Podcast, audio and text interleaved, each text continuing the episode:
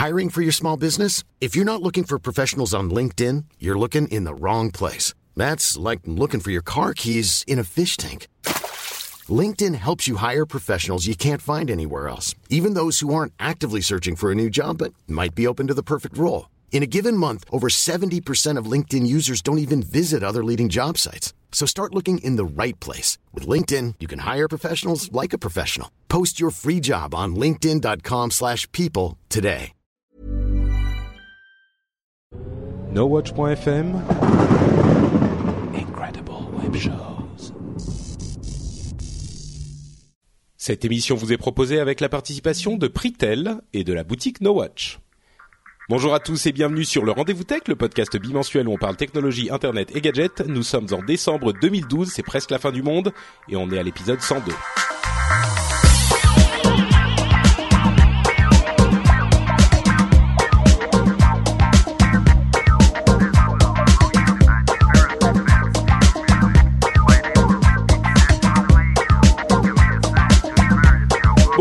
Et bienvenue sur le Rendez-vous Tech, le podcast où on vous fait un résumé de toute l'actualité tech, internet et gadgets. On la mâche, on la pré-mâche et puis on la régurgite euh, sous une forme extrêmement appétissante pour que vous puissiez la consommer sans vous fatiguer votre petit système digestif fragile et délicat. J'espère que vous allez bien. Euh, nous sommes donc en décembre et nous allons vous parler principalement de trois choses et de plein d'autres petites rumeurs. Euh, les trois infos, ça va être ce fameux traité de euh, l'International Telecommunication Union qui va détruire Internet, dont on a entendu parler ces deux dernières semaines. les, la conclusion des démêlés de Google avec la presse belge qui aurait payé des millions à la presse belge, peut-être. On va voir de quoi il en retourne et euh, un truc qui a provoqué un petit peu de débat euh, sur Internet, c'est des activités de Google avec Gmail qui mettraient de côté certains protocoles. On va vous expliquer tout ça. En attendant, je dis bonjour à mes deux invités euh, qui sont là énergiques et joyeux comme toujours. Jeff en premier, qui est de retour dans sa, j'allais dire dans sa Californie natale, mais c'est pas tout à fait ça, mais presque. Comment vas-tu, Jeff? Euh, ça va très bien, c'est la Californie d'adoption. Euh, je veux dire, quand tu as dit récurgité, j'ai pensé à la scène de transformation de la mouche. euh, je suis pas sûr que c'est l'image que je vais associer à notre activité du rendez-vous tech. Euh, bonjour à tous et à toutes, c'est un plaisir de vous retrouver après une version live que l'on a fait pour euh, le web avec Patrick. On était face à face, on a fait un high five. C'était, je pense, le premier en quatre ans d'émission mais on, on se retrouve maintenant euh, avec l'Atlantique entre nous deux. C'est ça. Euh, c'est bah, en fait deux émissions un petit peu euh, particulières ces deux derniers épisodes. Donc le sang où on avait fait un épisode un petit peu spécial que je vous encourage à aller écouter le 101 où on avait fait en direct de le web un résumé de tout ce qu'il fallait retenir à le web. Si vous l'avez pas écouté ou regardé, puisqu'il était aussi en vidéo, euh, on vous encourage à lui aussi aller le regarder. Euh, et puis aujourd'hui, bah ça y est, on est de retour en normal. Non seulement ça en, en épisode normal, mais euh, retour en vidéo uniquement pour le live, puisque bon, on va pas le garder pour le l'épisode classique, ça sera en audio uniquement, mais pour le live, on a un live sympathique avec des auditeurs qui nous regardent donc ils sont spectateurs, notamment grâce aux euh, instruments magiques de Cédric Bonnet, qui est là aussi. C'est le, deuxième invité de l'émission. Comment vas-tu, Cédric? Eh bien, écoute, euh, ça va plutôt bien. Plutôt bien. Que des bonnes nouvelles, donc je suis joyeux, je suis content. C'est bah, ce que j'ai dit au début. Ouais, après un week-end où je me suis énervé un peu, là, je, je vais beaucoup mieux. Bon, c'est bien, c'est bien. Euh... T'as essayé de faire fonctionner ton euh, ton téléphone Windows 8, c'est pour ça que t'es énervé? Oh non, ah, ça y est, il commence à m'attaquer sur ça? non, en plus j'en ai eu un nouveau, donc je suis très content. Oui, on a, j'ai, j'ai, j'ai vu que effectivement, c'est dans le, euh, c'est dans Logs ou dans Geeking que t'as fait le test, c'est dans Logs. Euh, dans, hein. Logs, ouais, ouais, le Lumia 920 et Madame a eu un 820. Et elle est très contente. Moi, j'ai vu les deux aujourd'hui, donc euh, je mélange un peu. Et, mais d'ailleurs, euh, Cédric, du coup, t'es là, t'es, en fait, t'es devenu, euh, t'es là tout le temps quasiment. T'étais là il y a trois épisodes, ouais, là, ça. le dernier. Je, je, venais pas très souvent dans le rendez-vous tech et là, je pense qu'il y, y, a une histoire d'intérêt aussi. C'est pas comme je peux faire le live, tu te dis bon, il faut que je l'invite comme ça, il va me faire le live. Non, mais j'attends en fait que euh, j'espère que à force que je te réinvite, toi tu vas finir par m'inviter euh, dans, dans Geeking ou dans Techlogs, mais ça ah n'arrive Dans Geeking, ça, tu peux, mais il va falloir que tu te déplaces jusqu'à Bordeaux. Hein. Oh non, moi je vais pas à l'étranger. Hein. C'est. Ah mais je sais, je sais bien. Oui. J'ai pas, mon passeport. Étranger. C'est ça. Je sais pas parler de le bordeauxlois. Euh, bon. Bordelais. ah, c'est ça. Ok, d'accord. Oui.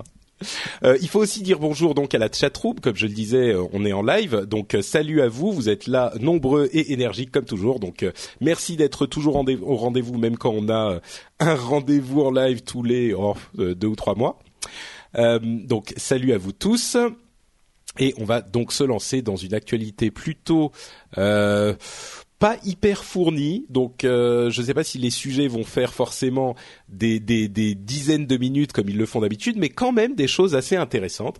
Et on commence avec donc ce fameux, euh, cette fameuse réunion de l'ITU, euh, l'ITU, euh, qui, selon certains articles qu'on a dit, qu'on a lus, voudrait que les gouvernements s'emparent du net et nous volent notre, notre internet. Alors comme d'habitude, le rendez-vous tech, comme je le disais, euh, analyse, euh, je le disais peut-être de manière un petit peu plus, euh, un petit peu moins poétique, le, un petit peu plus poétique plutôt. Le rendez-vous tech analyse toute l'actualité. On lit les 12 000 articles et puis on vous en ressort généralement sans trop d'erreurs les, les, les choses à retenir. Donc si vous avez entendu parler de cette histoire et que vous n'y avez rien compris, voilà ce qui s'est passé.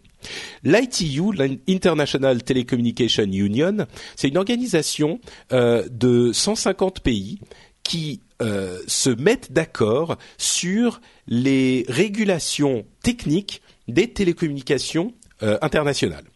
C'est-à-dire que la dernière révision de ce traité, euh, du traité qu'ils établissent ensemble, datait de 1988 et gérait, euh, visait à, réguler surtout les télécommunications euh, bah, téléphoniques forcément, puisque c'est ce que c'était à l'époque. Et ça, ça, c'est grâce à eux, en quelque sorte, que tous les réseaux téléphoniques et notamment mobiles fonctionnent ensemble.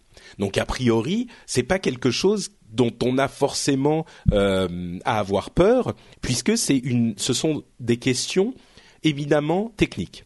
Oui, en fait, il s'assure de l'interopérabilité et de, de, la standardisation en fait des, des différentes normes pour être certain que les que tu puisses utiliser ton téléphone partout et que les téléphones puissent communiquer entre eux, qu'on puisse appeler les États-Unis depuis la France et tout ça. Quoi. Voilà, exactement. Euh, et ce qui s'est passé, c'est que le dernier traité, euh, je vous parlais de celui de 1988, et c'est le dernier qu'ils ont, euh, la dernière révision qu'ils ont fait. Donc ça commençait à dater un petit peu, ça fait 24 ans. Entre-temps, euh, les choses ont beaucoup changé dans le monde des télécommunications et il était donc sans doute temps que le traité soit euh, peut-être pas entièrement révisé, mais en tout cas qu'on se pose la question de savoir si les choses étaient encore d'actualité. Donc, on, ils se sont réunis, les 150 pays qui se remettent ensemble et qui se mettent à discuter de ces questions de télécommunications. Le truc qui fait pas mal, mais enfin qui a provoqué toutes les discussions, c'est que, bien sûr, aujourd'hui, quand on parle de télécommunications, on parle forcément d'Internet. A priori, on ne parle que d'Internet sur l'aspect technique et pas du contenu. Mais le problème, c'est que quand on commence à parler des aspects techniques, ça, dérive forcément, ou même pas ça dérive, mais ça implique forcément des conséquences sur des questions de contenu. Euh, donc, les discussions ont eu lieu et on va partir dans les détails euh, juste après.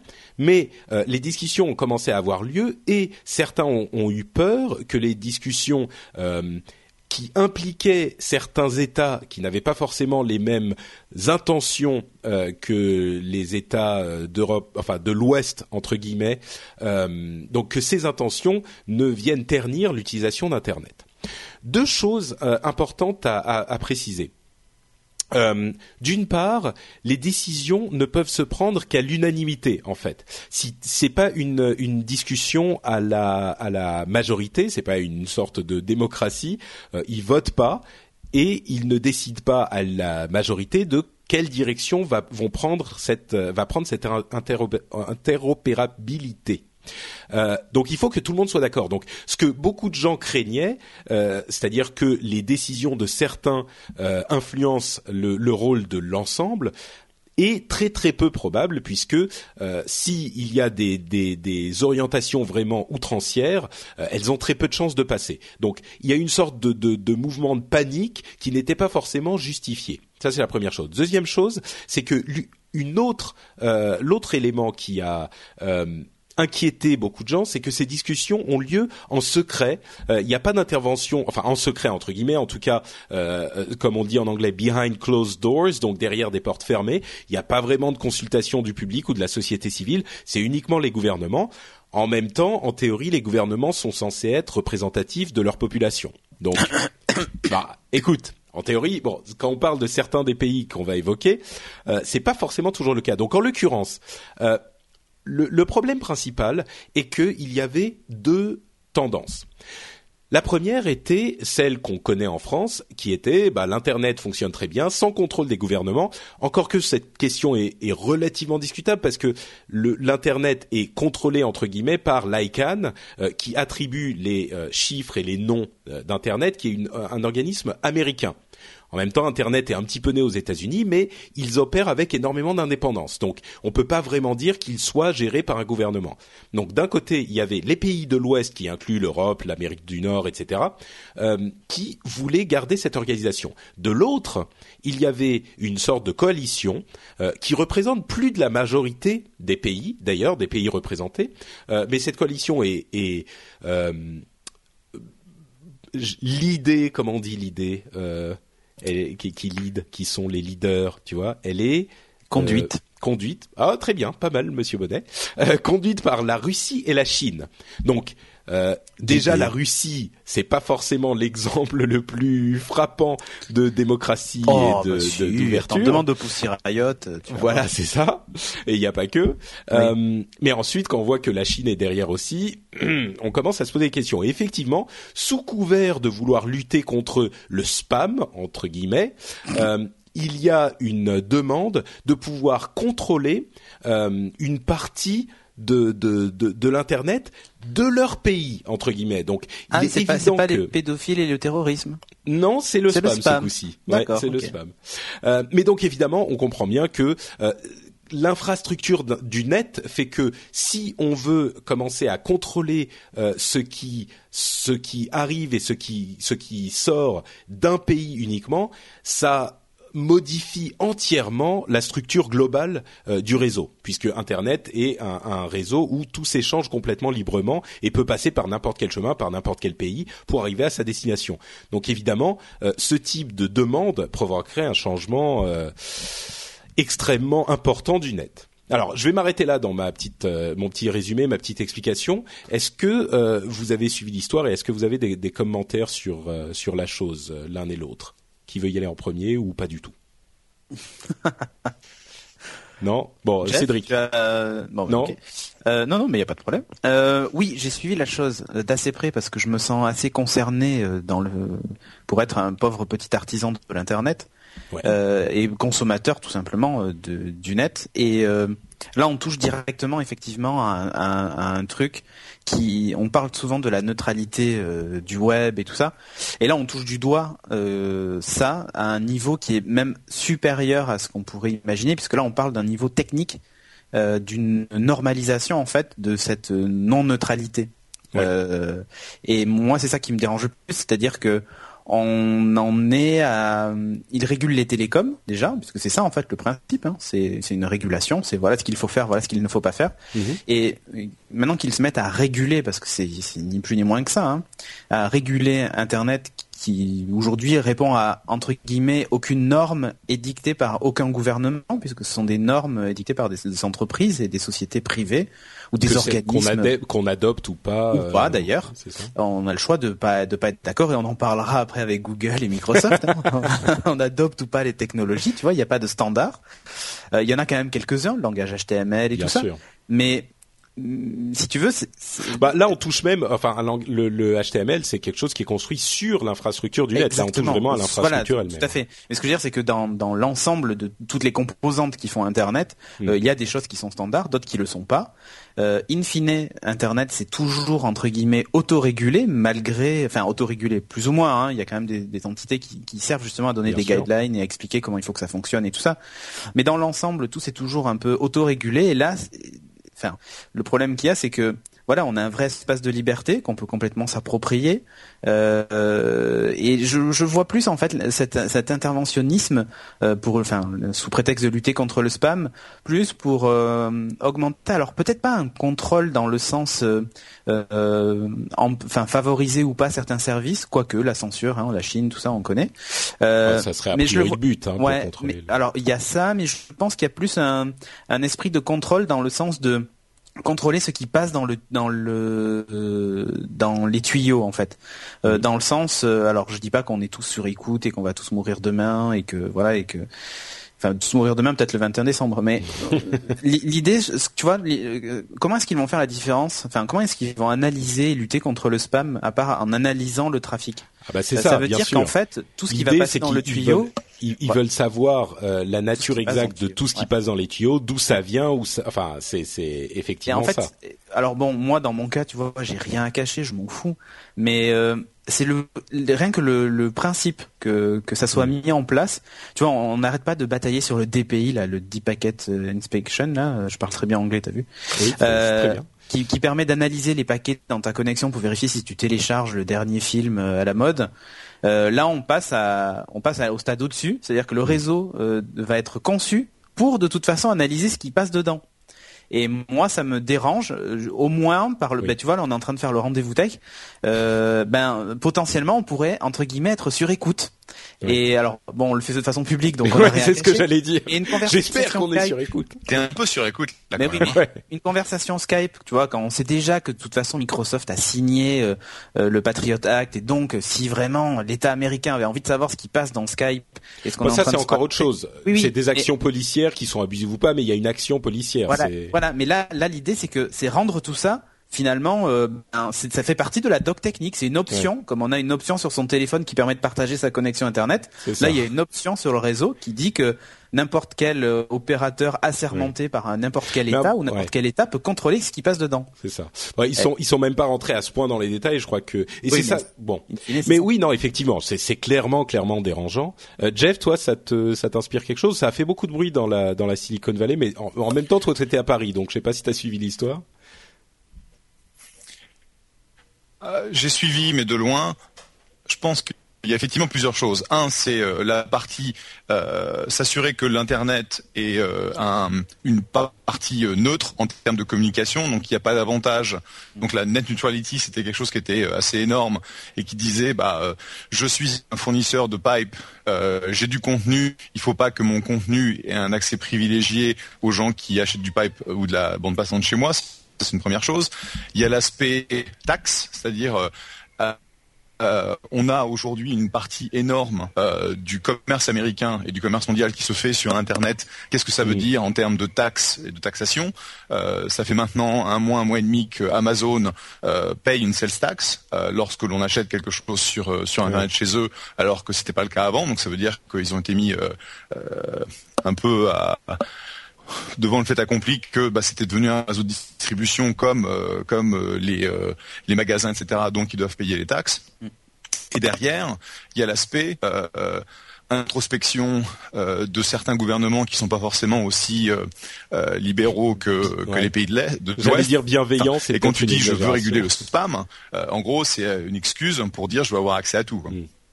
Ce qu'il faut se rappeler quand même, ouais, non parce que objectivement, euh, quiconque veut accéder à nos, conversations Skype euh, sous le couvert de, défense, euh, de antiterroristes, etc., de toute façon, ils le feront. Le truc, par contre, c'est s'assurer que euh, pour la majorité des gens, la majorité du contenu, euh, il y a un accès qui ne soit pas limité. Et clairement, quand quand on parle de spam, tout est spam. C'est, en gros, euh, si tu veux regarder ce qui se passe dans le contenu, tu dis bah voilà, je veux je veux éliminer le spam et tu tu as raison. Le truc, par contre, c'est alors qu'on on est en train de passer vers l'internet des objets, donc c'était le, le, le, la discussion web euh, pendant trois jours. Euh, on va avoir, euh, bah, je sais pas moi, ton euh, ton switch, ton euh, comment on dit un switch en français, euh, ton, interrupteur qui, Va, qui, Va, avoir une adresse IP parce que tu vas pouvoir l'accéder à l'intérieur de ta banque. tout ça, ça va nécessiter un passage à IPv6 qui, qui traîne. donc à un moment ou à un autre, on va arriver à ne plus avoir de d'adresse IP disponible. Et un des problèmes que l'on a, que ce soit DNS, que ce soit IPv6, etc., c'est qu'il n'y a pas vraiment quelqu'un qui est là pour pousser et s'assurer que Internet peut continuer à grossir. Et donc, ce que l'ITU essaie de faire, et euh, euh, tu as parlé d'ICANN, et il y a eu un, une espèce de mini scandale autour de l'ICANN, où euh, il y a eu une explosion du nombre de, de domain names ou d'extensions de, domain qui est maintenant faisable pour des raisons commerciales, mais ça va devenir un peu le bordel ambiant, quoi. Et donc, moi, on peut pas faire en sorte que les euh, gouvernements de type euh, Russie, Chine et autres limitent euh, l'accès Internet au contenu, etc. Mais d'un autre côté, il faut s'assurer que le réseau va continuer à fonctionner et va pas s'écrouler à un moment ou à un autre parce que euh, personne n'a véritablement essayé de voir comment on allait le, on allait faire grandir euh, et, passer à l'Internet of Things. Donc eh, pour toi, c'est c'est le rôle de l'ITU et aussi de s'assurer que ces choses-là se passent sans accroc. Donc on en a quand même besoin de cet organisme? Bah, je sais pas si l'IT, je sais pas si c'est l'ITU qui doit faire ça, mais en tout cas, il y a quelqu'un qui doit le faire. Et euh, que ce soit ITU, IETF, euh, que ce soit euh, euh l'ICANN, personne n'est parfait. Bon, l'ITU, c'est clairement télécommunication. c'est un truc qui, est, qui a fait en sorte que l'infrastructure de télécommunication mondiale grossisse et s'établisse. Et en gros, ça marche pas si mal que ça. Alors, est-ce que ce sont les euh, les plus à même de de régler les problèmes Internet Je sais pas, mais en tout cas, quelqu'un doit le faire. Et c'est un peu la question que je me pose, c'est si c'est pas eux, c'est qui? Ouais. mais en fait, non, mais t'as raison en fait sur sur ça. Il faut que quelqu'un euh, fasse, enfin, s'occupe de la partie technique. Moi, ce qui me gêne le plus, c'est que euh, des pays veulent rajouter une option sur cette partie technique parce que là on parle vraiment d'une option parce bon, non c'est même pas vraiment c'est même pas vraiment une option c'est une modification dans la conception de euh, l'infrastructure. Enfin mais tu sais à vrai bah, dire on ne sait pas exactement comment il le il, voudrait l'implémenter. Il dit simplement on veut avoir une sorte de contrôle. Le truc c'est que ces conversations n'ont encore une fois pas été très très loin. C'est resté relativement vague euh, parce que des pays comme les États-Unis se sont levés de la table des discussions et sont partis. Euh, le truc, c'est que le, le, secrétaire général Amaoun Touré a, a, assuré à tout le monde que euh, bon, on ne, on ne, on ne discuterait pas de, enfin, on ne ferait pas de vote, on ne ferait pas de, de, de, de vote sur cette question. Et finalement, à la fin de la, de ces 15 jours qui ont été assez agités, euh, il a tout de même euh, fait une sorte de, alors ce qu'il disait, c'était c'est I wanted to get a feel of the room, donc voir le sentiment de, de, de ce que les gens pensaient dans la salle. Euh, et donc il a quand même demandé aux gens, pas de voter, mais de donner leur avis sur la chose. Et là où la, la, question devient vraiment intéressante, selon moi, pour des questions presque euh, philosophiques, c'est que la, comme je le disais tout à l'heure, la majorité des pays serait pour avoir ce contrôle. Donc est-ce que parce que c'est pas juste la Russie et la Chine quoi. Il y a euh, sur les 150 pays plus de la majorité qui voudrait modifier l'infrastructure du net pour pouvoir euh, avoir ces, ces options là. Fais un sondage à l'Assemblée nationale en France et tu vas voir, ils vont tous te dire que oui quoi ou presque parce que mais non mais c'est pas une blague. Oui peut-être peut-être de ça. Oui mais alors ça veut dire est-ce qu'on atteint les limites de la démocratie là? Là est-ce ah, qu'il faut pas dire vous vous savez pas, on va faire comme ça même si on n'est pas la majorité et vous allez tu vois c'est Enfin bon, c'est peut-être un autre débat. mais... Non, mais le problème, c'est que les États, en faisant ça, se portent pas garant de de notre bien-être en fait. Euh, tu eh oui, mais qui juge de, de ce qu'est notre bien-être ou pas? Ben, Notre bien-être, c'est c'est peut-être pas qu'on flique toutes nos conversations, que les gens eh sachent exactement combien je pèse à cause de ma balance. Euh, mais tu sais, moi, ma balance connectée, tu vois, ou tu vois. Non, mais tu sais, je j'ai fait un article un petit peu énervé. Oui. je suis pas certain que mon député ait vraiment un intérêt quelconque à savoir combien je pèse. non, mais ça, le problème, c'est que on sait pas qui doit décider de ces choses-là, parce que chacun a des avis différents. Et en démocratie, j'ai fait un article assez énervé sur la question du du, du mariage pour tous, euh, en disant en démocratie Euh, oui, je l'ai vue, elle est très bien. Euh, en démocratie, on accepte l'avis du plus grand nombre, et c'est comme ça que ça fonctionne, tu vois. En l'occurrence, le plus grand nombre a élu Hollande. Hollande a, toujours dit bon bah moi je ferai le, mariage pour tous, donc bah ok, d'accord, c'est ce qu'on a décidé parce qu'on est tous d'accord sur la démocratie. Mm. Là, en l'occurrence, quand il y a quelque chose qui nous plaît pas, on dit ah bah oui non mais non ils ont pas raison c'est c'est ils nous énervent euh, c'est des conneries donc on va pas on va pas respecter la bon en l'occurrence c'est pas une une une euh, organisation démocratique hein oui, mais attention il y a, y a, une nuance. mais c'est que quand on a voté pour Hollande, on savait que ça faisait partie de son programme. Par contre, on savait pas que dans son programme, il y avait je veux contrôler le spam sur les réseaux. Non, mais tu vois ce que je veux dire? Oui, oui, peut-être. Ah, oui, on, ne connaît pas son avis sur la question. C'est vrai. Et peut-être que si moi j'avais eu cette réponse-là, j'aurais peut-être privilégié ça au mariage homosexuel, tu vois, au mariage pour tous, pardon. Mais euh, tu vois? Peut-être, c'est possible. Bon, alors en tout cas, euh, il y a des, des, questions qui ont été, des lièvres qui ont été levées sur justement Amaoun Touré, qui est euh, un petit peu proche de la Russie quand même. en même temps, lui s'est dit très très surpris de cette réaction. Il dit que ça n'a rien à voir avec le contenu. Ces questions, c'est juste des questions oui, le spam, de connexion, des questions de d'organisation des connexions, etc. ce qui est clair, c'est que alors il y a deux choses qui sont claires. L'ITU n'a pas fait grand-chose euh, avec ce, cette réunion, et la deuxième chose qui est claire, c'est que euh, rien ne va se produire. Euh, enfin, il a échoué dans ses modifications de, de, de, ce fameux traité sur les télécommunications internationales. donc il y a rien qui va se passer, il y a rien qui va changer, notamment grâce au à la réaction très très vive des gouvernements nord-américains et européens. Mais restons vigilants. Restons vigilants. Deuxième chose qui nous concerne aussi en Europe, c'est euh, la conclusion, entre guillemets là encore, de, du petit combat entre euh, Google et les journaux belges, puisqu'on a appris cette semaine, ou plutôt la semaine dernière, que euh, Google et les journaux belges. Alors, je fais un petit résumé de la situation pour ceux qui ne le savaient pas. il y a un an et demi environ, peut-être deux, Google et les journaux belges se sont ont commencé à s'entre-déchirer un petit peu pour les mêmes raisons que celles qu'on a eues euh, en France, euh, qui a provoqué le combat entre la, presse française et Google, c'est-à-dire que euh, la presse belge ne voulait plus que Google indexe ses, ses, articles sur son moteur de recherche et notamment sur Google Actualité, ou plutôt il voulait qu'il continue à le faire en rémunérant les journaux pour chaque lien qu'ils affichaient. Euh, que Google affichait. Euh, évidemment, Google était contre, on a bien suivi l'histoire. Euh, la presse belge, à, ma connaissance, n'a pas été jusqu'à exiger à la fois qu'on les paye et qu'on les référence absolument, ce qui était mhm. le, la chose qui m'avait lancé dans une sorte de, de, de rage. Ah non, mais en France, on veut le beurre et l'argent du beurre. C'est ça. Euh, et donc il y avait eu une sorte de combat. Google avait désindexé la presse belge, puis ils étaient revenus suite à un accord un petit peu euh, euh, opaque.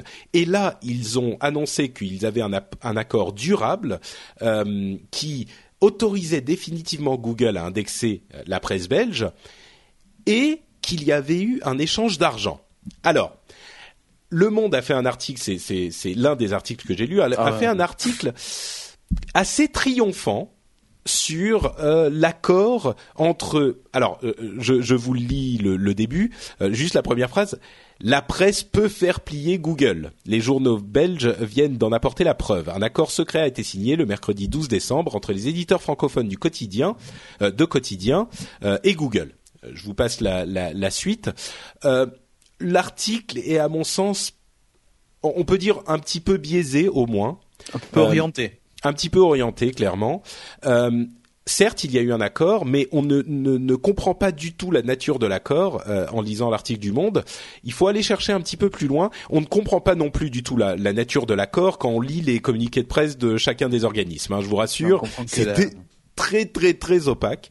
Euh, on sait qu'il y a un accord commercial qui qui inclut euh, une certaine somme d'argent. D'après euh, ce qu'on comprend, alors on a fouillé un petit peu, euh, ce que les journalistes, les vrais journalistes, eux, ont réussi. je dis les vrais journalistes par rapport à moi, hein, pas par rapport au monde, parce que quand même, le monde, ça reste des vrais journalistes quand même, n'exagérons rien. Ce que je veux dire, c'est que les vrais journalistes ont trouvé des détails que moi je ne fais que vous rapporter. il semblerait que Google ait, ait, ait donné son accord pour entre guillemets payer euh, les journaux belges en, en, en pub. C'est-à-dire que Google va, va faire de la pub sur les sites belges. Euh, donc c'est pas exactement qu'ils vont leur donner de l'argent, mais ils achètent de l'espace publicitaire euh, pour euh, la somme totale d'environ 5 millions d'euros. Ce qui est surprenant, enfin ce qui, n'est pas clair, c'est est-ce que c'est 5 millions pour 2013 Est-ce que c'est 5 millions pour chaque année? Est-ce que c'est 2013 et puis c'est terminé? Est-ce que c'est 2013 et puis on en reparle en 2014 On ne sait pas très bien. Mais ce qui est clair, c'est qu'ils achètent de la pub. L'autre euh, l'autre élément qui, qui, en ressort, c'est que la presse belge non seulement se fait indexer par Google à nouveau sur Google Actualité, mais qu'en plus il devise un système pour que Google puisse également indexer les pages de la presse belge qui sont derrière leur euh, mur de paiement, leur paywall. Donc, les articles payants. Quoi. Voilà, les articles payants qu'on ne peut normalement pas voir sans euh, payer. Donc ça veut dire que on passe d'une situation où la presse ne voulait pas du tout d'indexation à une situation où ils en veulent énormément et même les articles qui ne sont pas visibles normalement. Euh, donc bon, je vous laisse en tirer les conclusions que vous que vous voudrez. Euh, bon, ce qui est clair, c'est que d'une certaine manière, euh, alors je vous pose la question. À mon sens, il y a euh, Google, on a l'impression qu'ils disent bon, euh, vous nous emmerdez, on va vous payer, et vous allez arrêter de nous de nous de nous voilà. Vous allez arrêter de nous de nous de nous de nous casser les bonbons. Euh, mais mais bon même si je dis que l'article du Monde a été est un petit peu biaisé euh, ce qui est vrai c'est que Google paye au final n'est-ce pas? Euh, même si c'est par ce moyen un peu détourné. Euh, c'est c'est c'est une analyse correcte ou pas Jeff? Bah ce qu'on ne sait pas c'est qu'est-ce qu'il paye pour la partie, je dirais, temps réel, donc euh, euh, les, les, brèves, et mm. la partie archive. Le fait que Google paye pour accéder à la partie archive, qui est euh, un moyen de monétisation des boîtes de presse, ça me semble logique. Le fait que Google, en gros, baisse un peu la culotte et dise bon ok on va payer les Belges, ce qui veut dire que les Français, les Suisses, les Italiens, les Espagnols, ils vont tous vouloir être payés, me semble un petit peu un petit peu dangereux. Bon, d'un autre côté, hein, ils font tellement d'argent que c'est pas euh, c'est pas 5 euh, millions par-ci et quelques millions par-là qui va euh, casser la banque. Hein. Ouais. Bah, disons que si ça fait, je sais pas, j'ai pas, j'ai pas, j'ai pas, j'ai pas le détail. Je pense que euh, 5 millions, est-ce que c'est un versement, comme tu disais, pour l'année? Hmm. Est-ce que c'est une avance? Est-ce que c'est un all you can eat? Donc tu payes 5 millions, puis maintenant tu me fais plus chier. ce serait intéressant d'avoir un peu une une en gros, qu'est-ce qui s'est réellement passé, qu'est-ce qui est réellement payé? Mais comme tu le disais, les, euh, les press releases sont pas clairs du tout. Oui. Euh, Cédric? Ouais. Euh, ben, en fait, moi j'ai l'impression que c'est plus un échange de marchandises, quoi. Hmm. Ça m'a vraiment fait penser à ça. C'est tenez, on vous, enfin, on vous donne de l'argent, mais en échange, vous allez devoir nous donner vos articles payants. Euh, tu vois, y a, en fait, il y a un truc qui, qui, est quand même assez curieux, c'est que ils perdent une partie de leurs revenus en, en diffusant les articles payants. Alors je ne sais pas ce que ça représente en termes de part de euh, bah, à quelle hauteur ils sont dépendants de la liens, publicité. Ils, donnent les liens qui non à mon sens euh, c'est c'est une opération qui est euh, positive un petit peu pour tout le monde. C'est Google baisse un petit peu la culotte et les, la presse retourne un petit peu sa veste, mais au final, ce que ça veut dire, c'est que les articles payants vont être indexés avec le petit extrait, hein, comme toujours, c'est pas mhm. l'intégralité de l'article, et donc ça va amener du trafic à la presse belge et donc inciter les gens à, euh, à, à payer pour voir ces articles qui pourraient être intéressants. Tu ce, vois qui, ce qui va être énorme, c'est si on va sur les sites belges, on voit qu'il y a que des pubs pour Google Chrome. il y a que ça en bah fait. Il y a plus aucune publicité d'autre chose. Tu sais bah c'est, c'est, oui, c'est un petit peu. Enfin, en l'occurrence, Google, il, il, il, gagne entre guillemets peut-être un petit peu parce qu'en faisant de la pub, euh, ils vont être omniprésents dans, dans la presse belge aussi. Oui, oui. Euh, et en fait, quand ils vont envoyer quelqu'un sur ces sites-là, les gens vont cliquer sur la pub de Google. Donc, euh, ouais, ça peut, ça peut être essentiellement des garanties, un, un, une garantie minimum, et donc derrière, Google se fait du fric sur le sur l'arbitrage entre ce qu'ils vont payer et ce qu'ils vont vendre. Hmm. Donc euh, je sais pas, ça fait un peu euh, mais bon, la... news qui n'en est pas une quoi. Ouais, mais la, la, fanfaronnade du monde, je trouve ça ultra déplacé. Genre Google, la presse peut faire plier Google, bon voilà. Surtout que ils ont ils ont eu la très bonne idée de s'associer à Orange pour créer leur leur super portail là euh, de de news. J'ai oublié le nom d'ailleurs. je sais pas si tu avais vu ça, Patrick. Pas du tout, non. la semaine dernière, ben, ils ont lancé en fait un concurrent à Google News avec ah Orange. Ah, il y a 8 ou 10, 8 ou 10 euh, journaux comme ça, dont Le Monde, je crois, qui ont lancé un espèce de, qui ont voulu lancer un concurrent à Google News. Euh, bon, évidemment, c'est juste ridicule le portail. Euh, ça Mais c'est Pardon? C'est de l'ado.net. Euh, ça aurait pu s'appeler comme ça. Mais euh, voilà quoi. Enfin, c'est. Quelqu'un. Est-ce que dans la chatroom vous savez euh, comment il s'appelle? Parce que je je l'ai pas vu passer celui-là. J'ai dû le je, je, vais te le trouver. Meuble pendant ce temps. D'accord. euh, donc pour meubler, je dirais que je pense que le point central de cette de, de cette actu en fait et, le moteur.fr voilà le moteur.fr d'accord le point central de cette actu presse, de cette... presse.lemoteur.fr oh. voilà le moteur.fr. Alors, et alors allez voir ça et c'est juste la recherche une, catastrophe quoi. Plus vite à l'essentiel. D'accord Ah mais c'est c'est un moteur de recherche euh, général. Euh, oui, mais qui cherche dans les news de ces de ces journaux-là. Ah oui, parce ah, qu'en fait, uniquement. Le truc, le truc. Mais regarde, Orange et les partenaires presse, l'Express, Libération, l'Équipe, Le Point, Le Parisien, Le Nouvel Observateur, Le Figaro, Les Échos euh, et e-press. Donc tu vois, j'ai fait de la publicité. Si je fais presse.lemoteur.fr. Oh, il y a un petit nuage de d'infos qui est un peu vide là, mais pourquoi pas. Euh, si je fais Miss France 2012. Voilà. Ah non, c'est 2013, pardon. Oui, c'est mieux. voilà. Alors Miss France 2013, oui, bah c'est un moteur de recherche. Il est pas bien beau. Euh, web actualité. Alors actualité. Ah bah oui, c'est une série de liens. Euh, ok. Il n'y a pas d'image ben, en fait, il y a écrit en image et quand tu cliques, tu vas sur le site. En fait, si tu veux, c'est voilà comment les organismes de presse rêveraient que soit le Google News. oui, c'est un petit peu déprimant. Ouais. Et oui, mais du coup, le, le, le, le problème que ça pose, c'est que si vraiment on les écoutait et si euh, si on leur donnait raison, voilà à quoi ressemblerait Google News en France, quoi. et rien que pour ça, ils mériteraient de prendre une claque derrière les oreilles, tu vois.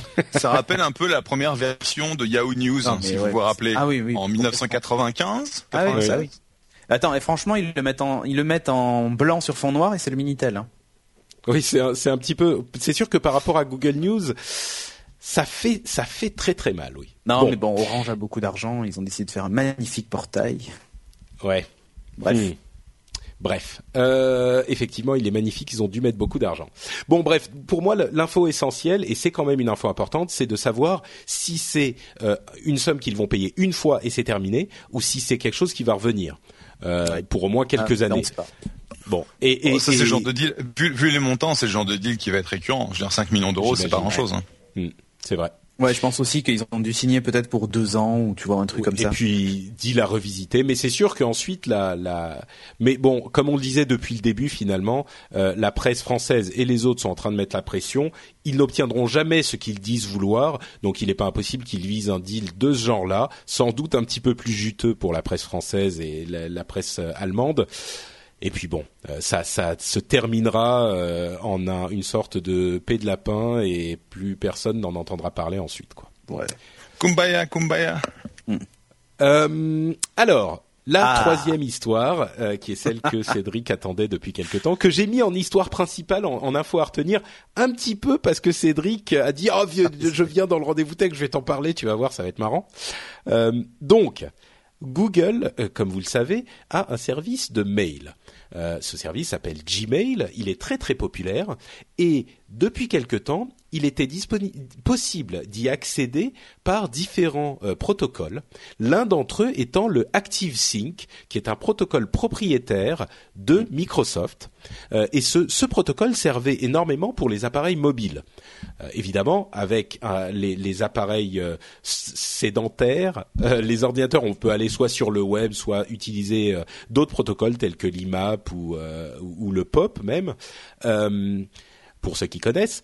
Euh, mais en mobilité, c'était un petit peu plus pratique d'avoir du euh, ActiveSync parce qu'il faisait à la fois le mail et les euh, contacts et le calendrier et les notes et les, notes, tout à fait. et il était en push. Donc ça veut dire qu'on avait directement euh, les modifications au moment où elles étaient faites. On n'avait pas à attendre le rafraîchissement euh, du, du, du, serveur qui se faisait tous les quarts d'heure ou ce genre de choses. Donc euh, Gmail a décidé d'arrêter d'utiliser ActiveSync, donc je le rappelle, technologie propriétaire de Microsoft. Microsoft. et donc aujourd'hui, on ne et peut pas utilisé uniquement par Microsoft. Hein. Tout, oui, tout à fait. C'est un, un, protocole qui est très très très répandu dans l'entreprise. mais euh, ça veut dire que les gens qui l'utilisent payent de l'argent à Microsoft.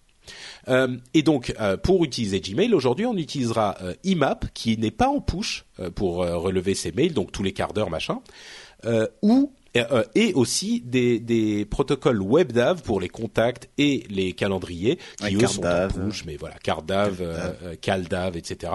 Euh, c'est un peu technique. Donc euh, le problème que ça pour les iPhones, les Android, etc.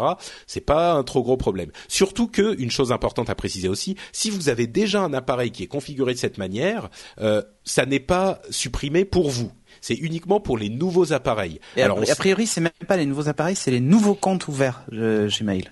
Ah d'accord, j'ai bah, compris. c'est encore mieux, c'est encore mieux. Oui, il en reste plus énormément. Moi je pense, non non, moi je crois que c'est les nouveaux appareils, hein. c'est les nouveaux devices. Alors à savoir si euh, moi si je passe d'un iPhone à un autre, est-ce que ça compte comme un nouveau, nouveau device? J'imagine que oui, parce qu'ils veulent euh, supprimer ce protocole. Donc ah, j'avais entendu moi que c'était si tu as déjà un compte avec avec ActiveSync déjà connecté à un device tu le gardes en fait. Ah, c'est pas ce que j'ai entendu. J'avais vraiment. Bon, donc c'est encore plus chiant. Enfin, connecter à un device, oui, mais c'est euh, si tu c'est c'est associé à ce device en fait. Bref, euh, ce qui est vraiment important dans l'histoire, c'est que ça pose des problèmes au matériel euh, et aux, aux, OS de Microsoft et, notamment et les BlackBerry aussi. Oh.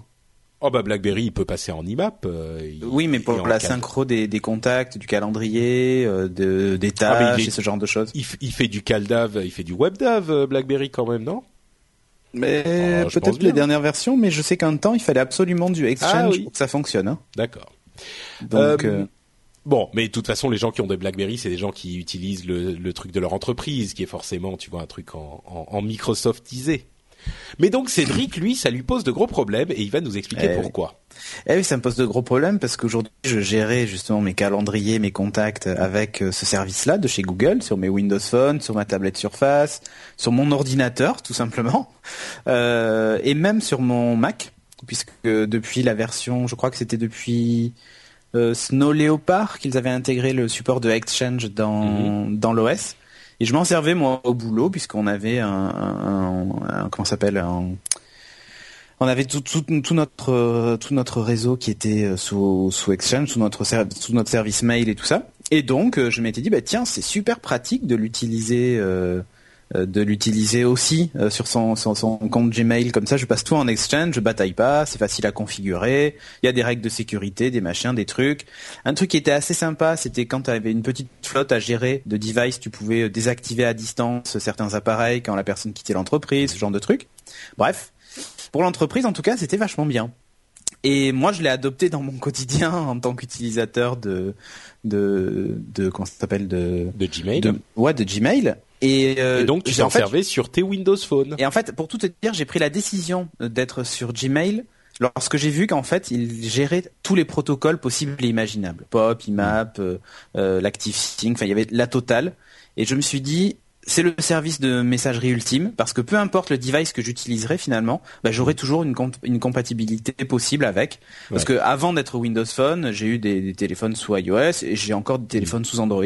Je suis pas du tout, tu vois, euh, arrêté sur ça. Après, j'avoue que dans mon quotidien pour mon téléphone perso, je préfère Windows Phone. Ce et qui là, fait qu'en fait, c'est le bah, drame. Et là, c'est le drame parce que du coup, il va falloir que je change il va, falloir que je change de, de service pour pouvoir gérer ma synchro de contact. Alors parce que attends, tu tu tu n'expliques pas euh, tout.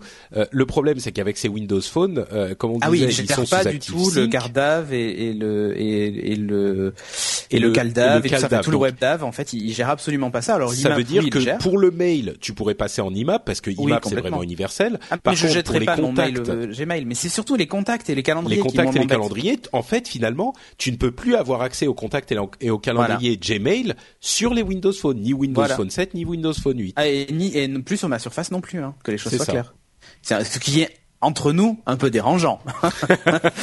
et tu as même pas accès quand tu connectes ton, ton ah. téléphone sur ton ordinateur en physique? Ah non non non non c'est c'est non mais non mais en fait c'est tout simple. Le le enfin pour le moment en tout cas c'est actif mais bah, tu pourrais synchroniser avec ton ordinateur en théorie mais c'est super pénible. On va pas mais oui, synchroniser mais, à chaque qui fait ça euh, de nos jours? Ouais, c'est ça. Heureusement qu'on a des, des, services comme ça qui permettent la synchro sans que j'ai à brancher un câble. Franchement, mon téléphone, il voit jamais mon ordinateur bah avec le câble, sauf quand je veux le charger dessus et que j'ai pas de Et que j'ai pas de de comment s'appelle de de chargeur, tu vois, et que j'ai juste mon câble USB, je le branche dessus. Comme c'est un micro USB un standard, je peux le charger sur à peu près tout ce qui tout ce qui passe comme câble. Donc et donc euh, euh, là, on, on, on s'échange quelques mots sur Twitter. Toi, tu exploses. Euh, oui, mais attention, ça, en fait, ça a été mal compris ce que j'ai dit. Euh, non, non, mais sans, sans revenir là-dessus, dis-nous ce que tu penses. Non, en fait, ce que je disais, c'est ben voilà, il va falloir que je change de service pour pouvoir continuer à utiliser euh, mes contacts. Ce que j'aimerais vraiment maintenant, là de suite, c'est que aussi Microsoft se bouge euh, les fesses pour euh, intégrer ces standards-là, tu vois. Il y avait une espèce de, on reste sur nos acquis et de toute façon, pour qu'un, pour qu'un, et alors, ils ont un peu raison sur un principe, c'est que euh, même si aujourd'hui on va me dire mais non les entreprises elles n'utilisent plus Exchange, moi je vous le dis de suite c'est faux. Il y a énormément d'entreprises qui utilisent Exchange, des grosses entreprises. Ah, je, parle, parle pas de la PME de 50 toutes personnes. Les entreprises utilisent mais des, des grosses dont, dont Softec. Bah, dont Ah bah voilà. Bah, la voilà. preuve ultime. Et donc aujourd'hui acheter un téléphone qui ne gère pas Exchange pour ces sociétés-là, c'est juste que nous, on, on, est sur Exchange depuis euh, depuis 8 ans et ça marche très bien. Hein. Ah oui, mais en fait, et aujourd'hui, est-ce que tu achèterais un smartphone qui le gère pas? Ça serait une hérésie totale, on est bien d'accord. Et, et, donc du coup, ah, attends, Microsoft... laisse répondre. Bah, je pense que c'est ça la réponse. T'achèterais un téléphone qui gère pas du tout Exchange?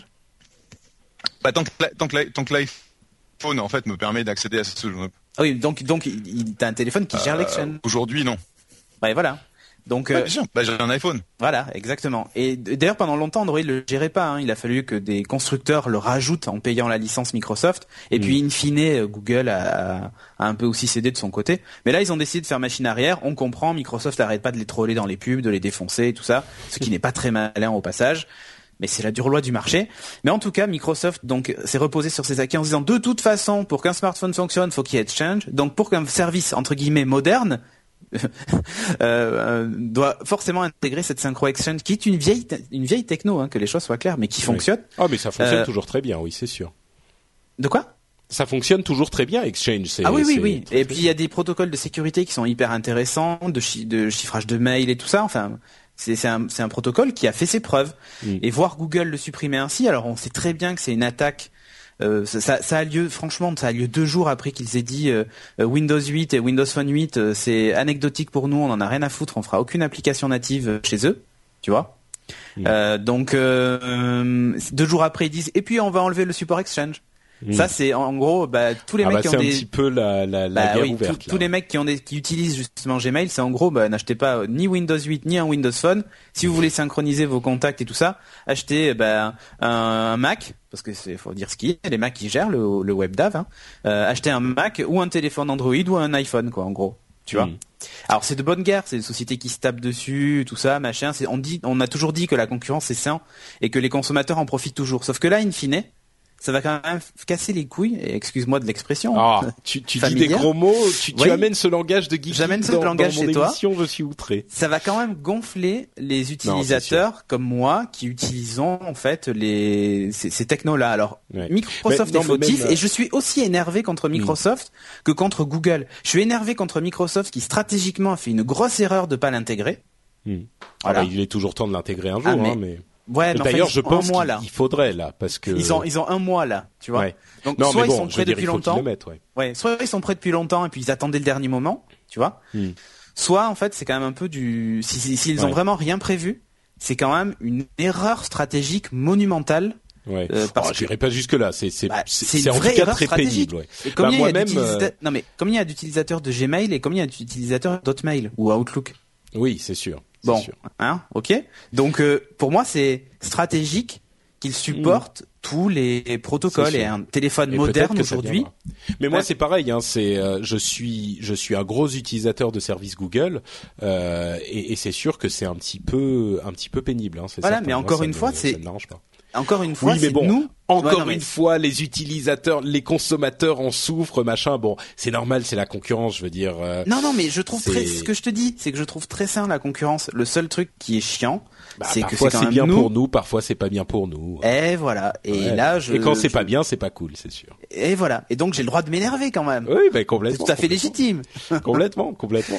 D'ailleurs, je, t'ai invité pour que tu t'énerves. Hein. Je, me suis dit on va faire du chiffre là. Et quand, et quand j'ai dit dans, dans, mon dans mon tweet, euh, ben euh, ben euh, je m'en vais m'enfermer sur Outlook.com, c'était une double critique, c'est-à-dire m'enfermer parce que ça je sais très bien que je supporte pas ça en plus, mais m'enfermer dans le sens où ça me fait chier, tu vois, vraiment d'y aller, de m'enfermer à double tour sur un service qui est propriétaire comme Outlook.com. Et d'un autre côté, je n'ai pas le choix. si je veux continuer à faire la synchro, merci Google, quoi, tu vois. Oui. Donc j'en ai autant contre l'un et l'autre. Tu vois, c'est pas, je suis pas. Mon tweet a été mal interprété, mais il faut dire que j'avais dormi 5 heures, j'étais crevé, et, euh, et du coup on m'a mal compris. Et puis en plus par écrit en 140 caractères.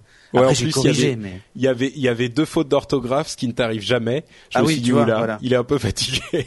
Ah oui, oui, là, euh, vraiment, je t'ai crevé.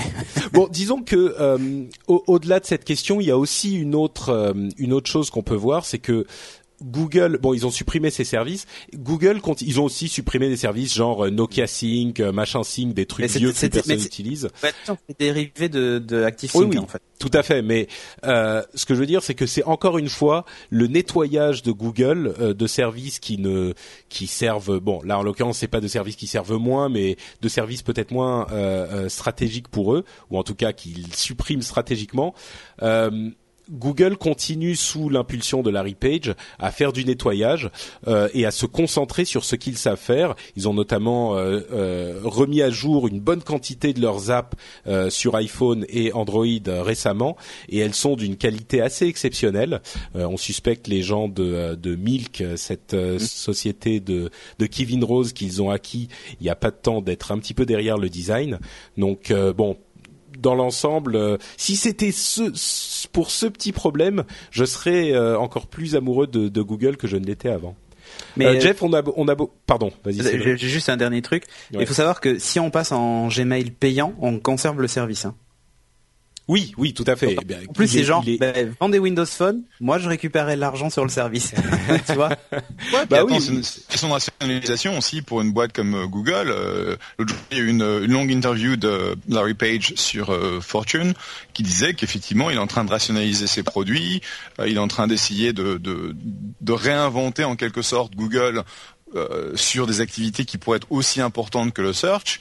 Et donc le fait qu'ils pètent des trucs qui sont plus utilisés, qu'ils disent bah si tu veux du Windows 8, de toute façon Windows 8 c'est clairement euh, pour la plupart des gens un, un, soft d'entreprise et des, des, euh, outils utilisés dans le cadre. Donc le fait qu'il y ait un un truc payant derrière, c'est pas complètement idiot. Donc c'est de la rationalisation. Je vois pas le je vois pas le problème. Hein.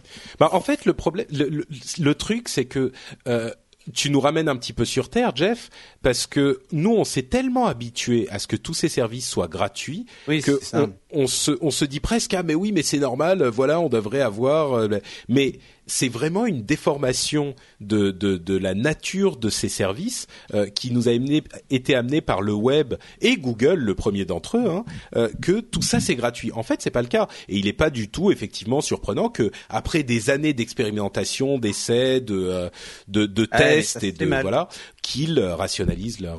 Mais tu sais, comme, on dit, comme on a dit, hein, que Microsoft a changé ces dernières années et, et, Apple a énormément changé ces, ces dernières années, tu vois. Mm. Euh, ben de voir que Google est en train de changer alors que c'est vrai que jusqu'à présent il y avait il y avait cet, cet, aspect de de laboratoire finalement tu vois où ouais, c'est ça c'est plus les ingénieurs en short quoi Ouais, et alors soit ça se plantait de suite et ça s'arrêtait, soit ça restait. Tu vois, enfin c'est ça, vraiment il y avait tout tout resté. Sauf Google Wave, tu vois, qui est Buzz qui ont fait un, un passage et puis au revoir. Euh, non, mais, c'est pour ça que je dis c'est intéressant de les voir se reconcentrer sur se reconcentrer sur certaines choses. Ils changent. Et euh, et et et se concentrer finalement, concentrer leur énergie et leur euh, leur talent sur certains parce que ça commençait vraiment à s'éparpiller dans tous les sens Google. Hein. Mm. Euh, si, si on fait, on utilise un petit peu le la Wayback Machine du web et qu'on regarde Google, ne serait-ce qu'il y a un an et demi ou deux ans, euh, et qu'on compare à aujourd'hui. Cool fact: A crocodile can't stick out its tongue. Also, you can get health insurance for a month or just under a year in some states. United Healthcare short-term insurance plans, underwritten by Golden Rule Insurance Company, offer flexible, budget-friendly coverage for you. Learn more at uh1.com. Many of us have those stubborn pounds that seem impossible to lose, no matter how good we eat or how hard we work out. My solution is PlushCare. PlushCare is a leading telehealth provider with doctors who are there for you day and night to partner with you in your weight loss journey. They can prescribe FDA-approved weight loss medications like Wagovi and Zepbound for those who qualify. Plus, they accept most insurance plans. To get started, visit plushcare.com slash weight loss. That's plushcare.com slash weight loss. Il y a plus d'énergie qui vont dans des produits mieux finis et je sais pas si c'est forcément un mal. Ah bah Nexus Q. Ah, hein. hormis- Oui, bon, par exemple. tu m'as sorti le truc. Tu vois, il l'aurait été tout de suite le Nexus Q.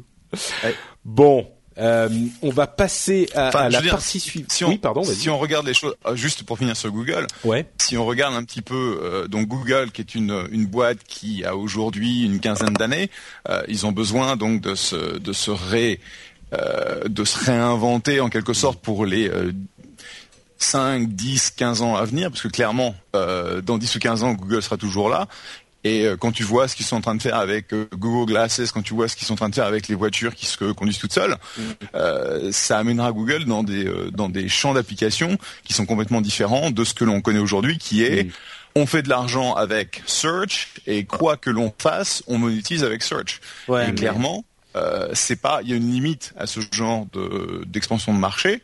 euh, Puisqu'aujourd'hui ils ont déjà euh, 77-78% du, du du marché, ils peuvent pas, enfin ils peuvent continuer à grossir, mais Ouais, in c'est fine, difficile. euh, Mais ils pourront pas. c'est Bah, difficile. c'est- et donc, c'est, Ouais. c'est- pour moi, c'est assez raisonnable. Et je pense que la, cette rationalisation, cette, euh, cette maturité qu'amène euh, Larry au, au sein de Google, en fait, c'est, euh, c'est bénéfique. Attention à c'est un ça, truc c'est, quand c'est- même. c'est- Pardon. effectivement, ils font le ménage à un moment. Il faut, enfin, à un moment, il faut faire le ménage. Voilà, c'est la conclusion de mon. de mon- Ouais, mais moi je me méfie d'un truc avec Google justement. Tu vois, on- là j'ai parlé du Nexus Q vite fait, mais ils avaient parlé aussi de l'internet des objets. Ils avaient fait des démos de domotique avec des ampoules euh, Android. Je sais pas si vous vous souvenez de ça lors Oui, d'une Google I.O.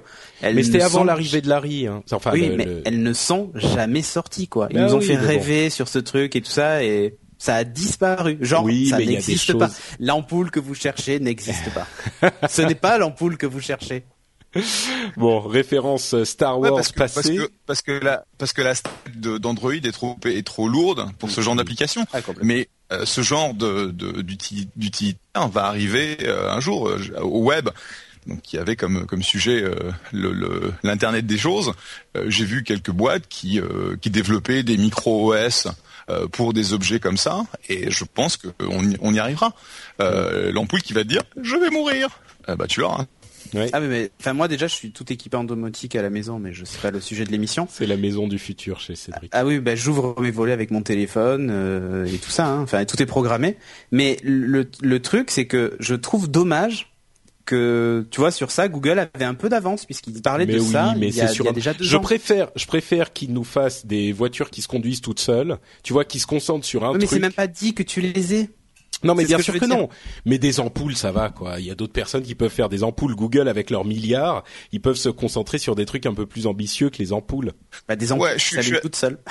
je suis assez d'accord. Je suis assez d'accord avec Patrick. Je pense que Google aujourd'hui est une boîte qui a suffisamment de ressources pour régler des, des problèmes euh, à l'échelle, euh, je dirais humaine, donc des choses qui sont vraiment super importantes. Et puis des petits gadgets comme ça, euh, incluant euh, la, synchronisation de ton putain de téléphone Windows 8. euh, je dirais, il peut le laisser à quelqu'un d'autre, quoi. Et euh, effectivement, la, la voiture qui se conduit tout seul, et il y a, y a aujourd'hui des, euh, des tonnes de voitures qui se baladent dans la Silicon Valley et ailleurs, euh, qui sont des, euh, des voitures euh, sans sans conducteur. Et je peux te dire que la première fois que t'en as une à côté de toi, tu te dis oh la vache, il y a Ah, personne. c'est vrai, t'en as Euh, déjà vu. euh, Ouais, ouais, bien sûr. ouais. Pas forcément Euh, Google, j'imagine. Ils sont tous en train de travailler dessus, mais. Ah bah si, si c'est des, voitures Google, tu les reconnais. Ah oui, euh, d'accord. et Les Google, les Google Cars pour Street View, elles sont sans conducteur maintenant. Ah et oui. donc euh, c'est euh, Ouais. Enfin, aux États-Unis, en Californie, hein, pas partout. hein. Il y a que la Californie qui a autorisé euh, les voitures sans pilote. Ah, je euh, la Californie et le pas- Nevada. Ah, Oui, c'est c'est Nevada ça. aussi. Donc bon, ce sont des, ce genre de choses qui, qui aura un impact monstrueux, euh, parce que derrière, une fois que tu as ça, pourquoi tu as besoin de parking? Puisqu'il suffit que tu appelles la voiture, que, enfin, tu la ça, ça change, ça change énormément, parce qu'une voiture sans, sans pilote est une voiture que tu n'as pas besoin de d'avoir à toi. Ça peut être une voiture utilitaire qui est qui fait partie du réseau où tu l'appelles quand on a besoin. Donc ça ça change complètement la dynamique d'urbanisation. Donc il y a des implications qui sont énormes. Oui, mais Et le fait que Google se pose la question de de construire ce, futur-là me semble beaucoup plus intéressant que bah, des trucs que tout, le monde pourrait construire. Oui, mais l'exemple de l'ampoule que je donnais, c'était plus dans l'idée de euh, attention parce que Google ne va pas toujours au bout de ses projets. C'était ah bah plus ça l'idée. Oui, c'était pas, c'était pas dans l'idée de, il devrait faire des ampoules plutôt que des voitures, tu vois. Mais tu sais justement, mais, mais justement, je pense que c'est leur concept de 1%, euh, c'est que tous ah les, il y a, il y a d'autres projets qui euh, qui sont industri industrialisés si tu veux. Mm-hmm. Mais mais je pense justement que depuis l'arrivée de, euh, de de Larry Page, enfin l'arrivée à la présidence euh, de Larry Page, on a beaucoup moins de ce genre de choses. Ça s'éparpille moins dans tous les sens. Ils vont pas faire plein de petits projets marrants comme ça pour s'amuser, et ils vont se concentrer sur des trucs spécifiques. Donc, ah, tu veux dire que ça devient une société, ça dire une société chiante? Non, je pense pas. Non, mais tu dis s'amuser, euh, à contrario de pas s'amuser, donc. Euh, non, qu'est-ce que j'ai dit? Mais si, oui, dit, ah oui, pas, s'amuser sur des, oui, d'accord, c'est euh, vrai. Bon, disons que c'est une société moins, euh, c'est la récré et, et, tout le monde file dans un coin euh, faire l'imbécile. dire que Larry est arrivé, il a sifflé la fin de la récré, quoi. C'est un peu ça, ouais. Okay. Il, et il, il, a dit bon bah maintenant on est sérieux, on est une boîte ah sérieuse. Non, on met tous ses lunettes et on fait et, une de glace. Et voilà. Et enfin bon, il y a quand même euh, il y a quand même Sergey Brin de l'autre côté pour faire euh, le, le, le pour lancer des gens en dehors de euh, d'avions euh, euh, et d'hélicos, euh, tu vois, dans la Google I.O. Pas d'hélico, je ne sais pas si. Oui, il faut pas qu'il saute en fait, c'est tout. Mais si. Oui, enfin, il, faut qu'il se laisse tomber. C'est ça. oui, non, il faut pas qu'ils sautent trop haut en sautant de l'hélico, effectivement. Ouais, mais enfin, c'était trop fort. Oui, oui, déconner, non, oui. non, mais c'était super rigolo. Je l'ai, je l'ai vu, je l'ai revu il y, a, il y a deux jours, donc c'était, c'était vraiment fort. Tu te le repasses tous les trois jours. Non, mais parce que j'en ai parlé en TechLogs de, des dates de Google I.O. qui sont connues, et donc pour illustrer, j'ai pris ce, ce passage. Très bien. Bon, euh, Jeff, on arrive un petit peu au bout de ton heure. Est-ce que tu as encore 10 minutes ou on te laisse ouais, partir encore 10 minutes. D'accord. Alors, minutes. 10 minutes, je vais très rapidement faire le message de notre sponsor, notre sponsor qui est Pritel. Euh, comme vous le savez, Pritel est un opérateur de téléphonie mobile, un MVNO sur le réseau SFR, et ils ont leur forfait modulo qui s'adapte à votre consommation, et ce forfait est en train d'être revu, et d'ailleurs il a déjà été revu, c'est-à-dire que ils ont euh, intégré la data des 4,90 euros de, de consommation, donc vous commencez à avoir un petit peu de data dès ce prix extrêmement bas. Euh, vous avez, attention, l'illimité voix SMS et MMS dès 12,90 euros.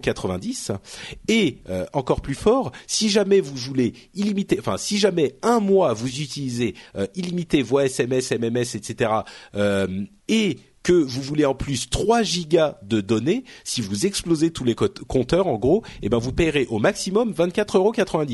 Et les autres mois, quand vous utiliserez beaucoup moins, euh, comme on vient de l'expliquer, vous vous paierez encore moins puisqu'il euh, s'adapte à votre consommation. Euh, une autre information importante, c'est que Pritel ne fait pas que de la téléphonie mobile, ils font aussi de la DSL. Et si jamais vous voulez euh, utiliser euh, le, le, réseau Pritel et que vous voulez avoir un petit cadeau de Noël, vous pouvez aller sur leur site et pour votre abonnement, utiliser le mot de code, le mot de passe, le label Pritelbox, P-R-I-X-T-E-L-B-O-X, et ça vous donnera un avoir de 19,90€ sur votre première facture. Euh, C'est-à-dire que euh, si vous prenez une offre d'ADSL dégroupage total ou dégroupage partiel, euh, vous allez avoir 19 euros d'avoir sur votre première facture. Donc là encore, Pritel vous permet de d'économiser des sous et d'avoir des factures à tout petit petit prix si vous avez besoin de ce type de service. Donc allez y jeter un coup d'œil je vous rappelle le nom de l'offre, c'est Pritelbox. Vous pouvez aller voir ça directement sur le site NoWatch. Il y a une bannière sur laquelle cliquer, ou alors directement sur le site Pritel et vous renseigner un petit peu plus là-dessus, parce qu'il y a euh, sans doute des offres qui pourront vous intéresser si vous avez cette utilisation un petit peu particulière. On remercie Pritel et on continue euh, la suite de l'émission avec euh, que je retrouve mon menu, les news et rumeurs. Alors là, on va aller vite euh, il semblerait euh, premièrement que Microsoft et Apple soient en train de s'accrocher sur les 30% que doivent reverser les éditeurs, les éditeurs d'app à Apple euh, pour la question de SkyDrive, qui est un service fourni par Microsoft. Puisque ce qui se passe, c'est que ils veulent mettre leurs applications, Microsoft veulent mettre leurs applications du type SkyDrive et sans doute très bientôt les applications Office qui utilisent aussi SkyDrive qui est une sorte de d'espace de, stockage dans le dans le cloud, un euh, Dropbox cloud, un Dropbox, voilà. Euh, et il voudrait que les gens puissent payer par à l'intérieur de l'app. Mais ils voudraient pas donner les 30% à Apple parce que ce qu'ils disent, c'est que euh, le service continue à être utile même si les gens n'utilisent plus l'iPad ou l'iPhone ou l'appareil le, iOS qu'ils ont sur lequel ils ont souscrit. Moi, je pense que euh, Apple va pas céder et à vrai dire, il n'y a pas vraiment de raison que euh, Microsoft ait un traitement de faveur par rapport à tous les autres et notamment Dropbox. Euh, enfin, je ne sais pas si on peut s'abonner par par l'app directement pour Dropbox, mais les autres. Bah, ce que dit Apple, c'est que si tu si tu utilises le système de paiement d'Apple, tu nous dois 30%, mais s'il y a pas, si tu payes pas via la via l'app, je vois pas pourquoi est-ce qu'ils auraient leur 30%. Ah bah en l'occurrence non, si tu payes pas via l'app, si tu vas sur le site web euh, de, de, de, de, Microsoft et que tu achètes un, un, espace de stockage, évidemment que tu vas pas payer les 30%. Les 30%. Là, on ne parle que des achats in-app. Ouais. Et donc ça veut dire que euh, c'est Microsoft. Il, enfin, il faut que Microsoft fasse un, euh, un cross, une cross promotion, enfin une cross promotion. Mais le problème, c'est que si jamais ils amènent leurs les utilisateurs de leur app à utiliser un autre système de paiement, Apple, euh, Apple leur dira les cocos, ah si c'est sur sur l'iPad en fait, s'il y a un bouton dans l'app qui dit acheter euh, de l'espace supplémentaire et qui t'amène sur le web, sur l'iPad, euh, en gros, si le bouton est dans l'app, et eh ben là c'est interdit. Et c'est ce qui a conduit d'ailleurs Amazon à retirer euh, le, le, lien vers euh, le, le, la boutique Kindle, euh, de leur application iPad et iPhone. Mm-hmm. Donc évidemment, c'est pas pratique pour les pour les bah là en l'occurrence pour les utilisateurs et pour les éditeurs de, de ce type d'app. Le truc, c'est que si tu autorises les gens à mettre un bouton euh, acheter des trucs et ça t'emmène sur le web et là c'est bon et tu payes pas les 30%, ça sert plus à rien d'avoir les 30% parce que tout le monde va faire ça. Non, mais en fait, ça montre la limite du système quand quand il s'agit d'un abonnement.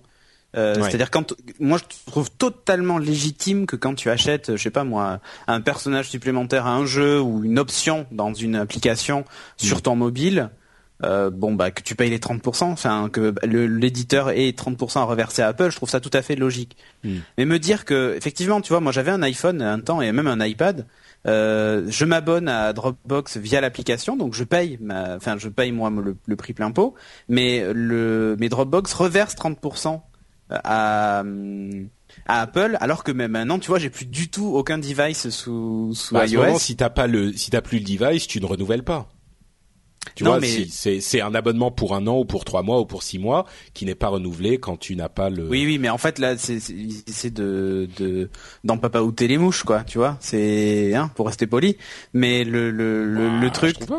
Non mais c'est Microsoft, Microsoft, non mais c'est Microsoft qui essaie d'en papaouter un peu ah les, oui c'est ça c'est qu'ils veulent pas disant, les 30%, euh, oui, mais la logique voudrait que s'il a utilisé et après ils vont faire un ratio tu vois genre ah non mais il avait un iPhone que pendant trois mois alors qu'on ouais, vous verse que un tiers de un quart de la somme de l'année complète.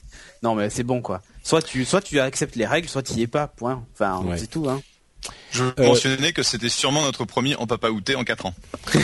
eh oui. Eh oui. parce que je voulais pas utiliser un autre mot vulgaire. J'ai pas souvenir d'autres en papa outé, mais c'est très bien. Tu, tu nous as... Hein en papa outé les mouches. T'as trouvé un inauguré... Possible. Attends, faut que je le note. En papa ou les, les mouches. Euh, autre euh, chiffre chez Microsoft. Euh, D'une part, il semblerait que la Surface soit désormais en vente ailleurs que dans les dans les euh, magasins Microsoft, ce qui est un petit changement par rapport à l'origine. On a entendu des chiffres selon lesquels les commandes de Surface RT auraient été divisées par deux. C'est-à-dire qu'elle ne se vend pas aussi bien qu'il l'espérait. Et d'autre part, on a entendu que ils se, enfin, on a, euh, ils ont annoncé que on a, ils ont déjà, euh, alors, ils ont déjà, et là il y a un terme qui est important euh, de distinguer, vendu 40 millions de copies de Windows 8. Le problème, c'est que alors 40 millions est un chiffre raisonnable. Euh, c'est pas un chiffre hallucinant pour Windows, mais ce qui est plus important encore, c'est que le terme vendu n'est, à mon avis, pas tout à fait exact parce que quand on précise pas que c'est activé, que les copies ont été activées, donc vendues aux utilisateurs finaux, ça veut généralement dire que c'est des, des, des copies qui ont été vendues aux distributeurs qui ont été voilà amenées dans le réseau. Donc elles ne sont elles n'ont pas été achetées, elles ont été vendues au magasin. Donc on ne sait pas combien de ces 40 millions de copies ont été effectivement euh, achetés par des utilisateurs finaux. Euh, moi, donc comment dire, l'analyse qu'on a euh, généralement sur Windows 8, c'est que ça n'a pas provoqué l'explosion d'enthousiasme qu'on attend parfois d'un lancement de Windows. Moi, ça m'attriste un peu parce que je pense que, bah, vous le savez, on en a souvent parlé. Windows 8 est un excellent système. Euh, je pense aussi que c'est un système qui va pas euh, exploser immédiatement. Il faut, il, y a des changements assez radicaux euh, et il va falloir attendre au moins l'année 2013, comme je le dis depuis un moment, oui, pour que tout ça se. Fond, là. Voilà, c'est ça. C'est vraiment une course, une course de fond, parce que quand je te dis, moi, j'ai des gens qui avaient des a priori monstrueux en disant mais je veux mm. Windows 7. Et je lui ai montré sur mon ordinateur. Je dis écoute regarde, voilà ce que ça fait. Qu'est-ce que tu fais avec ton ordinateur? T'envoies des mails. Ok, ben tiens regarde le client courrier. Et d'ailleurs c'est rigolo parce que une personne, enfin une des personnes à qui je l'ai montré m'a dit non je veux Windows 7. Ok. Il a installé la, la, la suite Windows Live Essential, tu sais pour avoir l'espèce de mm-hmm. Outlook Express. Euh, euh, qui immonde et euh, il m'a appelé deux jours après en me disant je comprends pas il m'affiche tout le temps hors connexion je dis mais hors connexion où? Dans tes mails? Oui oui. J'ai dit non non mais en fait il y a un bouton qui s'appelle hors connexion qui est à droite de envoyer recevoir et qui te permet de passer ou pas en mode hors connexion. Mais tu es connecté puisque tu reçois tes emails.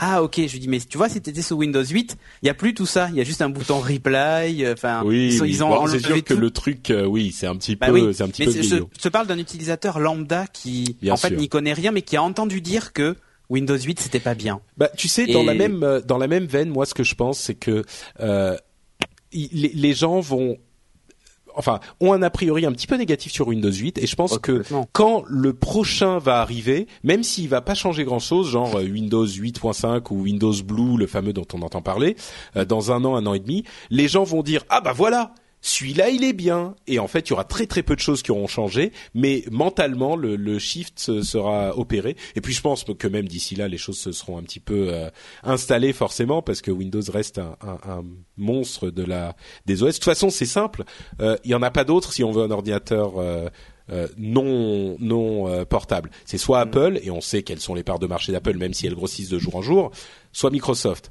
Euh, soit Windows. Donc euh, voilà. alors ce, non mais alors voilà, les gens qui disent Linux, ça sera un autre débat qu'on aura peut-être un jour, mais bon. Euh, autre chose. Un épisode, le rendez-vous troll? Ouais, c'est non mais le rendez-vous Linux, ça serait intéressant. Euh, enfin, un, épisode spécial pour parler de Linux, ça, ça serait vraiment intéressant. Euh, ensuite, la Surface Pro, on a les, les, les informations dessus. Euh, un, un, processeur i5, 4 Go de RAM, 64 Go de storage, euh, de storage, de, storage. de, stockage, euh, de storage. Ah, pour une fois que c'est moi qui fais ça. De stockage. Euh, de stockage, euh, un stylus euh, sans type cover à 880, un stylet. Bon, bref, je reprends. Core i5, 8 Go de RAM, 64 Go de stockage. 4 Go de RAM. 4 Go, qu'est-ce que j'ai dit T'as dit 8. Ah, je vais pas y arriver. Tu l'as encore un Core i5, 4 Go de RAM, 64 Go de stockage, un stylet, euh, pas de touch euh, de touch cover ou de type cover pour 900 dollars avec à peu près la moitié de la batterie d'une Surface RT. Donc là on parle de la Surface Pro. Euh, bon Jeff, t'adorais pas la Surface RT donc j'imagine que toi ça t'intéresse pas. La Surface Pro non. Euh, Cédric, est-ce que tu es acheteur? Non. Pour une ah, question de, de, de, batterie. Exactement, parce qu'en fait, moi, ce que j'attends d'un appareil mobile, c'est d'abord l'autonomie. Euh, les performances c'est une chose, mais c'est d'abord l'autonomie. Or, tu vois, un Core i5, je vais pas faire de montage dessus et tout ça. Il y a des gens pour qui ça va parfaitement convenir, hein, mais je parle moi mm. de mon usage perso. Le stylet, j'en ai rien à carrer. Euh, ce que je veux, c'est pouvoir éditer du texte parce que quand je fais mon du web dev et tout ça, je fais tout en texte. RT le fait déjà. Ouais. Et mon RT le fait déjà. J'ai pas besoin de bah, plus. Quoi. Tu sais, moi, il y a un truc qui, je me dis, qui pourrait être intéressant. Alors, bon, clairement, le, la RT c'est une surface qui tire vers l'ordinateur. La Pro, c'est un ordinateur qui tire vers la surface. Ouais, Mais je me dis. Euh, ah, tu sais, une machine comme ça, en fonction de la, de la, de, du processeur graphique qu'il y a dedans, euh, ça peut te faire tourner quand même un petit peu des jeux, quoi. Ah mais attends, et moi celle que j'avais testée cet été, euh, la Slate euh, mhm. Slate 8 là de Samsung, euh, je faisais tourner un jeu que tu connais très bien et qui s'appelle Diablo 3. Donc ouais ouais. Et, là tu te dis bon t'as vraiment un truc qui te fait tourner des vrais jeux en portable et, t'as une autonomie d'une heure et demie quoi. Oui, bah, oh, un petit peu plus qu'une heure et demie quand même. non, non, avec un jeu qui tourne, je te promets. Ah oui, non, un jeu qui tourne, oui, bien sûr, bien sûr, effectivement. Bon, euh, vous nous direz dans les commentaires si vous êtes intéressé par cette Surface Pro ou pas. Euh, news suivante Apple va investir 100 millions de dollars pour assembler certains Mac aux États-Unis. Euh, ça sera pas forcément eux-mêmes. Je te coupe deux secondes. Oui. Il y a Camille Bouvac qui dit auraient dû faire une Surface sous Atom. Eh ben là, je, je l'embrasse ah bah, même si c'est un garçon. Mariage pour tous et tout. Euh, tout simplement parce que effectivement, on aurait pu faire tourner quelques petites apps euh, tu vois, genre Audacity, mhm. ce genre de truc pour éditer des podcasts, qui auraient été simplement parfaites. Juste avec un atome, ça suffirait largement et on aurait gardé cette magnifique autonomie de 9-10 heures. Et eh bah, ben, tu sais que justement, euh, c'est là encore, on rejoint cette idée selon laquelle euh, Microsoft, enfin Windows 8 va, va, va déployer ses ailes pendant l'année 2013 parce que les prochains processeurs Intel euh, basse, bas voltage euh, eh ben seront suffisamment puissants. Et, eh ben, d'ailleurs, peut-être que d'autres constructeurs feront des machines. regardez, ouais, regardez le Geeking 140. On a testé l'Asus euh, VivoTab RT. Alors pas la version Pro, c'est encore une une Nvidia Tegra 3, mais il y a sa grande sœur sous sous Atom qui sort le 22 janvier avec aussi un stylet et tout ça. Il y a une autonomie aussi de 16 heures. C'est monstrueux. Mhm. Donc voilà quoi. News suivante, euh, le web. Alors ça justement, euh, Jeff, c'est c'est toi qui vas pouvoir nous en parler. Euh, le web racheté par Reed Midem. La conférence a été rachetée par un, un, groupe de conférences. Qu'est-ce que de quoi qu'est-ce? Eh bien, on l'a perdu. Jeff a disparu. Je suis là, je suis là. Pardon. Ah, ah d'accord. Comme d'habitude, je mute et euh, ah, euh, j'avais, je m'étais lancé et j'oubliais dans le mute. Donc le web lancé en 2005 par euh, Louis et Géraldine Lemeur, qui euh, est a grossi en un événement qui est devenu aujourd'hui la plus grosse la plus grosse conférence tech européenne avec 3500 personnes à Paris la semaine dernière et 1800 1800 personnes à Londres au mois de juin et donc clairement, c'est le c'est le genre d'événement qui, qui, est assez lourd à, à organiser.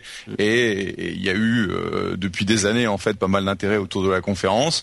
Et il se trouve que euh, euh Reed Midem, qui est l'organisateur du Midem et de plein d'autres conférences, et faisait Apple Expo avant et faisait Apple Expo, effectivement, a exprimé un intérêt euh, plus poussé, je dirais, que d'autres. Et, effectivement, ils ont euh, clôturé la vente quelques jours après le web, euh, le web Paris. Et donc, euh, bah, très gros succès pour pour Loïc et Géraldine. Et on applaudit parce que c'est pas évident de, de monter et de scaler hein, une un, un, business de conférence et donc bon, on est très content pour eux. Bah, surtout en, en, aussi peu de temps parce que oui c'était la dixième édition mais le web en tant que le web ça doit faire enfin de, de cette sous cette forme ça va faire quoi, cinq ans euh, qu'il existe? Le premier, le premier, le web en tant que, enfin, si tu veux, euh, puisque j'ai fait les 10, euh, c'était en 2005 les blogs, les blogs 2.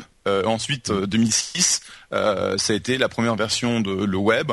Et donc chaque année, un, une édition, sauf cette année où il y en a eu deux. et donc l'année prochaine, il y aura donc euh, le web continue, ça c'est la bonne nouvelle, euh, avec euh, les moyens et le soutien de, de. Et donc on retrouvera le web à Londres en juin 2013 et à Paris en décembre 2013.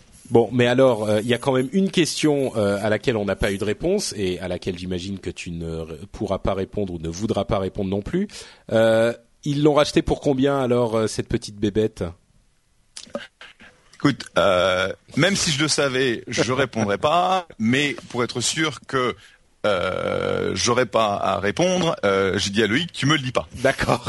bon, bah, ça règle la question, effectivement. Voilà, comme ça. Bon, ok. Je dirai rien parce que je sais rien. Très bien. Euh, bon, mais en tout cas, effectivement, félicitations aux deux parce que c'est une, euh, une, une, belle récompense de tout leur travail qui a été conséquent. on continue sur les news suivantes. Jeff, ça va toujours? Bah moi je vais vous laisser parce que maintenant j'ai euh, Ashley qui me dit qu'il faut que je passe à autre chose. Donc euh, je vais remercier pour le dernier web, enfin le web, pour le dernier rendez-vous tech de l'année. Je vous souhaite tous à tous de bonnes fêtes. mangez pas trop de foie gras et de choses que nous en Californie on peut pas manger. et on se retrouvera donc pour le premier rendez-vous tech de l'année prochaine, au mois de janvier 2013. Merci beaucoup Jeff. Et ah, ciao, ciao. joyeux Noël, bonne année, à l'année prochaine. Ciao. Ciao bon Père Noël en short.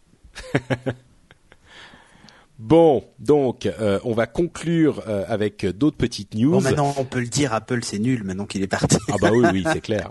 Mais justement, euh, Apple va investir donc, comme on disait, 100 millions de dollars pour assembler certains Mac aux États-Unis. Un, un, changement assez radical parce qu'ils avaient Steve Jobs avait dit notamment en répondant à une question euh, de, d'un journaliste qu'il était très difficile de faire construire des, ce type de matériel aux, aux, États-Unis ou même dans les pays occidentaux en général, euh, parce que le, le, le savoir-faire n'existait plus. Euh, dans, dans, nos pays. Et donc ils étaient même s'ils voulaient le ramener euh, dans, dans, les pays occidentaux c'était difficile. Là en l'occurrence euh, bon beaucoup de gens ont spéculé que c'était simplement les Mac Pro qu'ils allaient ramener aux États-Unis et, et pas les, les, trucs vraiment vraiment compliqués à, à, construire. non mais il faut pas confondre deux choses. L'assemblage et la fabrication. C'est-à-dire que quand tu quand tu rapatries aux États-Unis les dalles, les cartes mères déjà fabriquées par des petits chinois euh, ou des petites chinoises d'ailleurs euh, parce qu'elles ont des, des doigts plus fins donc pour les petits composants c'est pratique euh, quand tu rapatries ces composants et que tu les assembles dans une usine finalement les uns avec les autres tu mets juste de la colle et tu le mets dans le carton d'emballage non d'accord mais c'est quand non, même mais ça crée de l'emploi c'est bien oui c'est ça non mais en fait je, je, critique pas la démarche hein. Mmh. mais ce que je dis bah c'est qu'en fait il faut pas imaginer qu'ils seront fabriqués c'est sûr alors peut-être qu'ils vont obtenir d'ailleurs un made in USA alors non, que... c'est assemblé aux États-Unis. Ah oui, d'accord. Euh, D'ailleurs, il y a certains certains Mac qui sont déjà euh, notés comme assemblés aux États-Unis. Bah, euh, pas des Mac, pardon, des euh, des écrans. ah oui. Étonnamment, des non, même pas. Si c'est des iMac, voilà, je, je vais y arriver. Ah oui, c'est bah des iMac écrans, qui sont quoi. assemblés aux États-Unis et la la la, la note, enfin la, la, mention est effectivement différente. Alors il y a beaucoup de gens qui disent c'est très démago, mais enfin qu'est-ce que ça, ça veut dire, machin. Moi, moi, je me dis c'est pas forcément les boulots les plus passionnants qui soient. Euh, Apple, à la limite, euh, comme ils ont une aura un petit peu euh, particulière, les gens vont se dire ouais, moi je vais travailler chez Apple, même si je suis sur une chaîne d'assemblage, euh, je veux bien. Si on me dit tu vas assembler un HP, je sais pas s'il y aura autant de monde, et même pour Apple, à vrai dire, enfin c'est le type de boulot dont on n'est pas forcément travail non, qualifié. Que, surtout que chez HP, tu fais tout à la vis, chez Apple, tu fais tout à la colle, donc. oui, c'est c'est un choix. Ça dépend si tu préfères un travail manuel ou pas. bon, euh, news bah, si vous avez un, une opinion là-dessus, euh, n'hésitez pas à troller dans la chatroom puisque vous arrêtez pas depuis tout à l'heure. Euh, un service d'impression 3D chez Staples. Staples, c'est un petit peu notre euh, Office Depot euh, à nous, qui d'ailleurs Office Depot est aussi américain, mais bon, c'est un genre de Office Depot. Euh, et ils vont avoir des, services d'impression 3D. En gros, ils vont acheter des grosses imprimantes 3D un peu chères et ils vont vous permettre de venir les utiliser quand on a les photocopieuses, les imprimeuses, etc. dans ce type de, boutique. L'impression 3D qui est un énorme euh, chantier, enfin un énorme, une énorme révolution en puissance pour les années à venir, qu'on a obligé de oublié de mentionner d'ailleurs dans le, rendez-vous Texan quand on parlait des technologies d'avenir. Je pense que c'est un petit peu plus loin que ce qu'on voyait. Quelqu'un en avait parlé dans les commentaires de l'émission, je crois, ou par Twitter. Euh, mais bon, bref, l'impression 3D arrive, euh, se rapproche de plus en plus. C'est plutôt enthousiasmant, non? Bah oui, enfin ça, ça c'est un c'est un vœu pieux que j'ai depuis longtemps. Tu sais, je suis fan de Lego, de pouvoir Ouais. imprimer mes propres briques de Lego et faire mes propres trucs. C'est- vraiment, euh, je rêverais de ça. Bon, ça ça mettrait à mal peut-être Lego, mais euh, quoique si c'est eux qui fournissent le logiciel et pourquoi pas le, le plastique pour l'impression, tu vois, les cartouches d'impression. Oh, je pense pas que ça soit des des, des Lego qu'on va imprimer, tu vois. non, non, non, mais des objets en cher. fait. Tu Oui, vois, mais un, support de téléphone pour ton bureau euh, que tu trouves Mhm. sympa, tu récupères le patron et hop. Ou alors un petit tes petites figurines de geeking, Ah mais euh, sais, grave, des saucisses. Ah mais euh, attends mais oui, exactement. Tu sais que bah, je devrais pas le dire mais on a été approché par quelqu'un qui fait de l'impression 3D pour les Ah oui saucisses. Ouais, on est en train de voir avec lui si on peut pas faire une petite série. exclu, exclu. Et ouais, si on peut pas faire une petite série et qu'on ferait éventuellement, on les vendrait même pas, on les ferait vraiment gagner dans dans l'émission euh, des, des petites saucisses. Ouais. Alors on n'a pas les droits sur tous nos costumes, donc on va les refaire un peu, mais. D'accord. Euh, et puis l'impression 3D fait que l'impression 3D couleur en fait fait qu'on peut pas non plus trop s'amuser à mettre trop de couleurs. Donc heureusement le orange est bien géré, donc voilà. Cool, parfait. Euh, Yahoo Mail et Flickr euh, et une application Flickr, une nouvelle application Flickr. Euh, en gros, Yahoo est un petit peu en train de bouger. Marissa Meyer, qui est arrivée il y a quelques mois, elle chôme pas. Hein. Bah, c'est plutôt. Mais qui a dit que les femmes foutaient rien au travail? Qui ose dire ça? Ben je sais pas. Bon, bah voilà. Donc non, non, non, non. Il y a un avocat à Bordeaux qui a dit ça, qui préférait être défend. Être, ah. Oui. D'accord, oui, bon. C'est faire. Ouais, mais moi je suis bordelais, tu vois, donc ça me touche oui, directement. comme je disais, les trucs de, de, de des Bordeaux, des Bordelais, de comment? Bordelois, bordelais, des Bordelois, ça te concerne pas. Non, non, mais non, mais c'est très bien. Et d'ailleurs, enfin franchement, si elle n'était pas là, je pense que ça ferait longtemps que j'aurais eu l'impression que Yahoo était mort en fait, tu vois. Genre, ah bah oui, non mais Yahoo était mort, elle, elle les a ressuscités. Elle a sorti un Yahoo Mail qui est bon, qui ressemble un petit peu à Gmail, il faut avouer, euh, qui est qui est super bien. Euh, L'application Flip, Flickr, euh, elle est, c'est une sorte d'Instagram qui est super bien foutu, qu'ils auraient dû sortir. Il y a, ah, mais grave. Comment j'avais sorti ça il y a euh, trois ans, mais ils auraient été les rois du monde, quoi. C'était la classe à Dallas, pour reprendre l'expression de certains geekers. Euh, mais, mais tu, sais que en fait, euh, enfin, il y a un vrai réseau social hein, dans Flickr. Tu laisses des commentaires sur les photos. Ah mais bien sûr. Non mais moi j'utilise Flickr depuis des années. Tu rigoles. Voilà. Et, donc te dire que ils auraient pu, en rajoutant deux filtres à la con, faire faire faire l'Instagram de Flickr. Mm. Enfin, deux filtres à la con et euh, une application parce que l'application oui, oui non mais bien sûr mais euh, j'entends quand je dis ça c'est une application qui permet en plus de prendre les photos de les poster direct sur Flickr d'avoir tes followers tes machins tout le monde les voit. Non mm. mais ils auraient pu en fait ils auraient pu faire le le le, le entre guillemets le l'Instagram euh, c'est vrai. Yahoo bah, quoi. disons que... et rien les empêche de le faire maintenant. Et ils auraient un gros coup à jouer d'ailleurs euh, quand on voit que les gens commencent à, se réveiller et dire mais c'est un scandale, il va y avoir de la publicité dans mon Instagram, ils veulent monétiser Instagram. eh bien, tu vois, je pense que Flickr a une carte à jouer là. Oui, bah oui, d'autant plus que euh, euh Flickr, pardon, euh, Twitter et Instagram se tirent dans les pattes depuis que Instagram a été racheté par Facebook. On peut plus voir les photos d'Instagram directement dans, dans, dans Twitter, tout ça.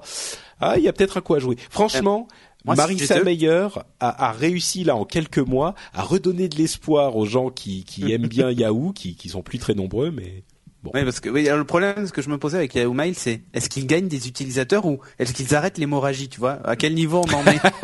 Mais tu sais, le truc c'est que est-ce qu'on soigne ou est-ce qu'en fait on... le truc c'est que Yahoo et les propriétés web de Yahoo restent des destinations pour les gens normaux. Euh, tu parlais des gens qui, euh, tu sais, qui comprennent pas que leur euh, que leur euh, client mail soit déconnecté ou connecté ou je sais pas quoi. Ces gens-là, ils sont très très souvent sur Yahoo quoi. Ah la page d'accueil de Yahoo euh, reçoit énormément de trafic euh, et Yahoo Mail est encore très utilisé. Donc fou. Bon.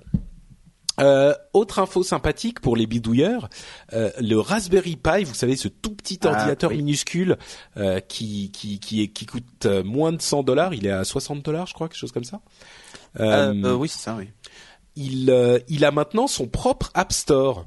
C'est plutôt cool ça. Donc ah, euh, vous, vous, c'est vraiment un truc de bidouilleur. Les gens qui commencent la programmation, etc. C'est, je me souviens plus du nom du, du, du, du de l'excellent jeune homme qu'il a, enfin vieil homme qu'il a créé, mais il veut vraiment donner le goût aux gens de de la programmation et ce genre de de de, de, choses. C'est Eben Upton, pardon.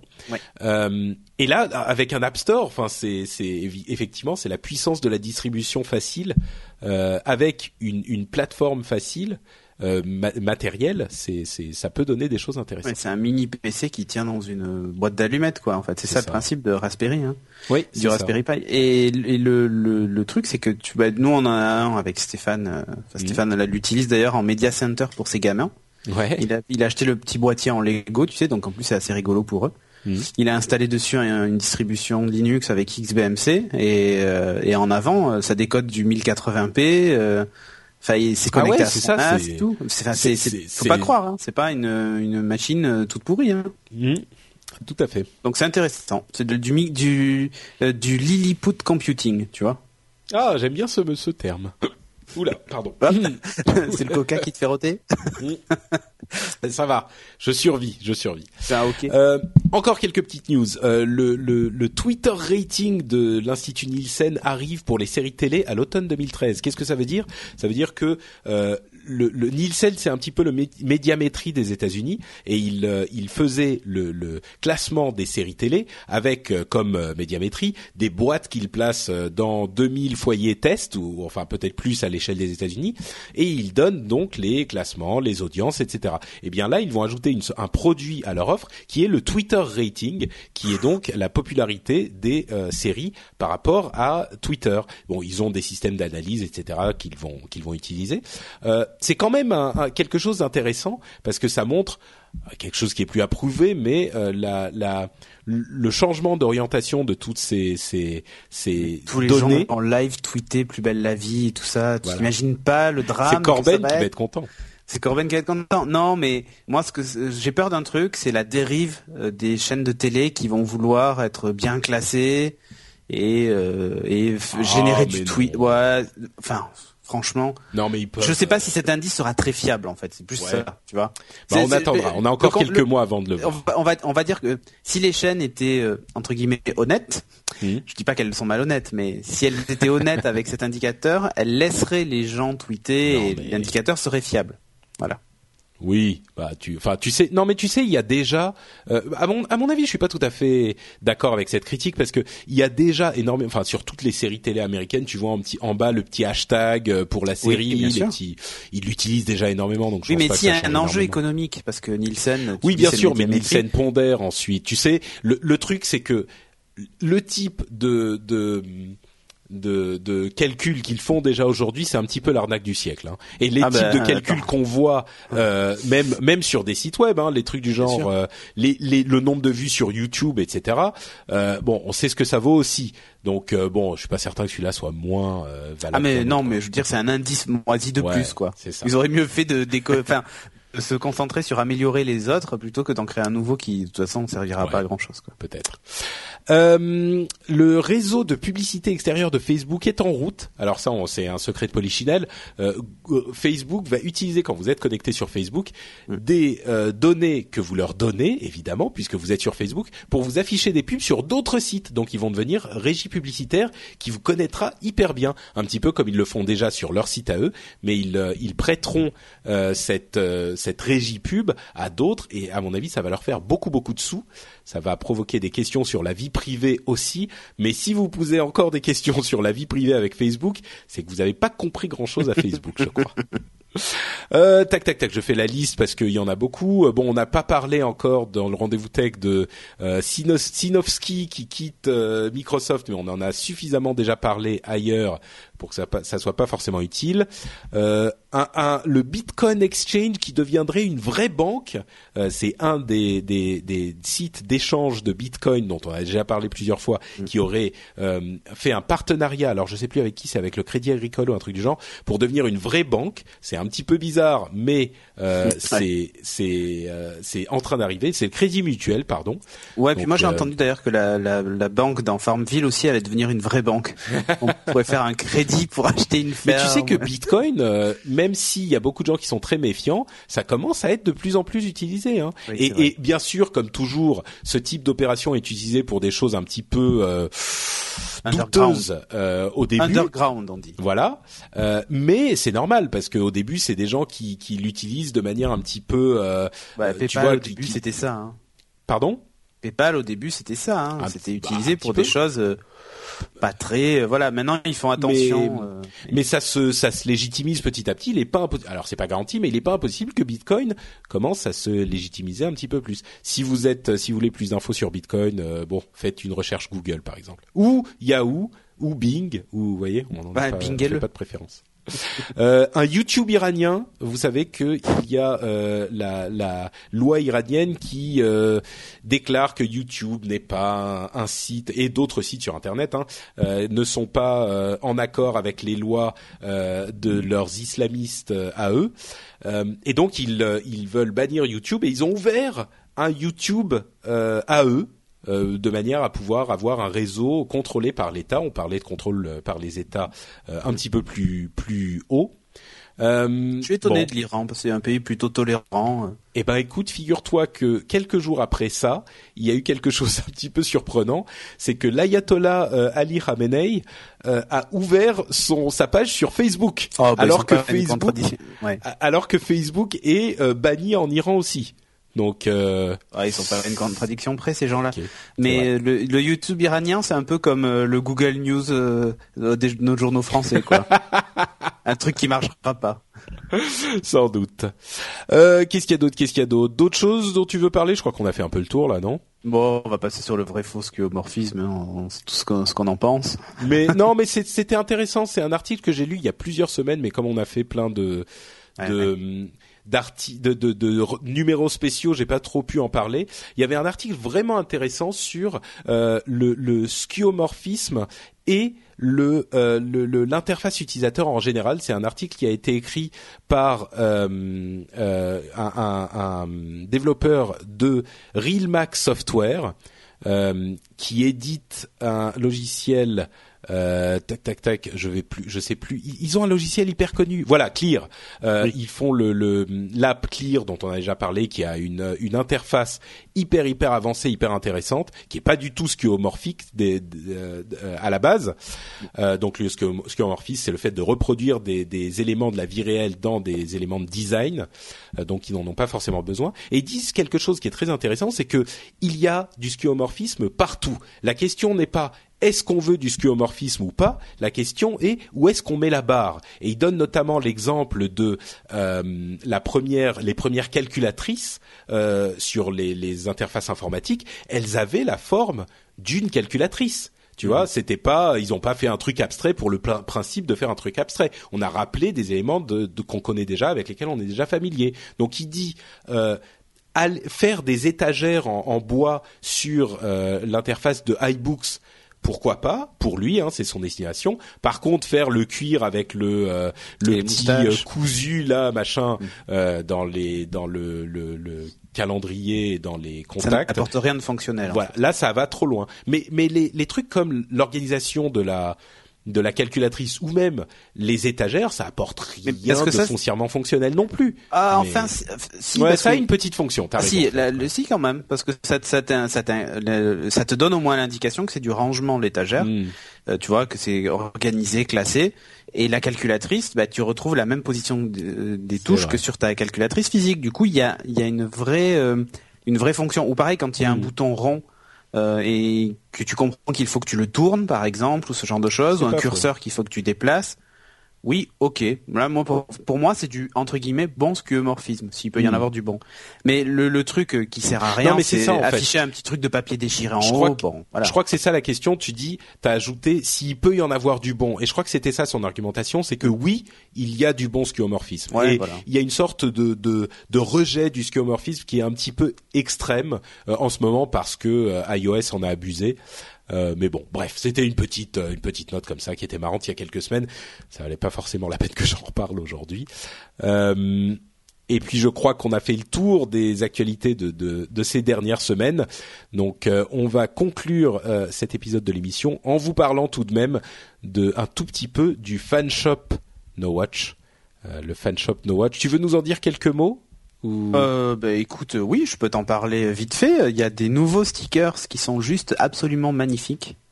Euh, donc euh, je vous conseille évidemment d'aller vous jeter dessus. En plus les frais de port sont offerts, faut pas oublier ça quand même. Les frais de port sont offerts euh, jusqu'au 15 janvier si je ne m'abuse pour 30 euros de commande. donc voilà, foncez. Les stickers, donc c'est nos amis de Slug Fiction qui les ont fait.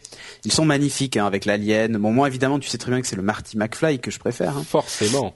voilà donc c'est des, des petits personnages dérivés de l'œil de, de No Watch et pas de l'œil de Sauron. Hein. Bien que des fois on demande. donc euh, donc voilà, il y a aussi des petits euh, des petits stickers avec tous les logos de nos émissions, en fait les pochettes iTunes que vous pouvez retrouver euh, ou les pochettes d'ailleurs pas que iTunes hein, mais que vous pouvez retrouver en, stickers et des petites gommettes aussi. Donc en fait, ce sont nos logos en version noire, un peu comme des, icônes d'application iOS en mm. fait que vous pouvez aussi retrouver pour pour coller sur tous vos agendas et tout ça quand vous êtes en cours et tout la classe quoi, tu vois. Carrément. Donc, euh, bah ouais, ouais, ouais. Et non, et les petits personnages en plus sont en vinyle, donc on peut, ils se décollent assez facilement et tout ça. C'est pas, euh, c'est pas du papier. Euh, tu vois, ça se déchire pas quand tu veux essayer de le décoller de ton appareil. Donc non, plutôt de bonne qualité et bien résistant. Donc voilà. Et effectivement, allez voir les, les autocollants des différents personnages. D'une part, Slug Fiction comme je dis, euh, fait du très bon travail. Et en plus, ils sont super cool, quoi. Franchement, avec l'œil No Watch et tout, ils sont magnifiques, vraiment magnifiques. Donc, euh, nowatch.net slash fanshop. si vous voulez nous filer un coup de main, c'est encore le meilleur moyen. Euh, une autre chose dont j'ai pas parlé depuis un bon moment, euh, ah. c'est c'est iTunes iTunes ah, et le classement iTunes.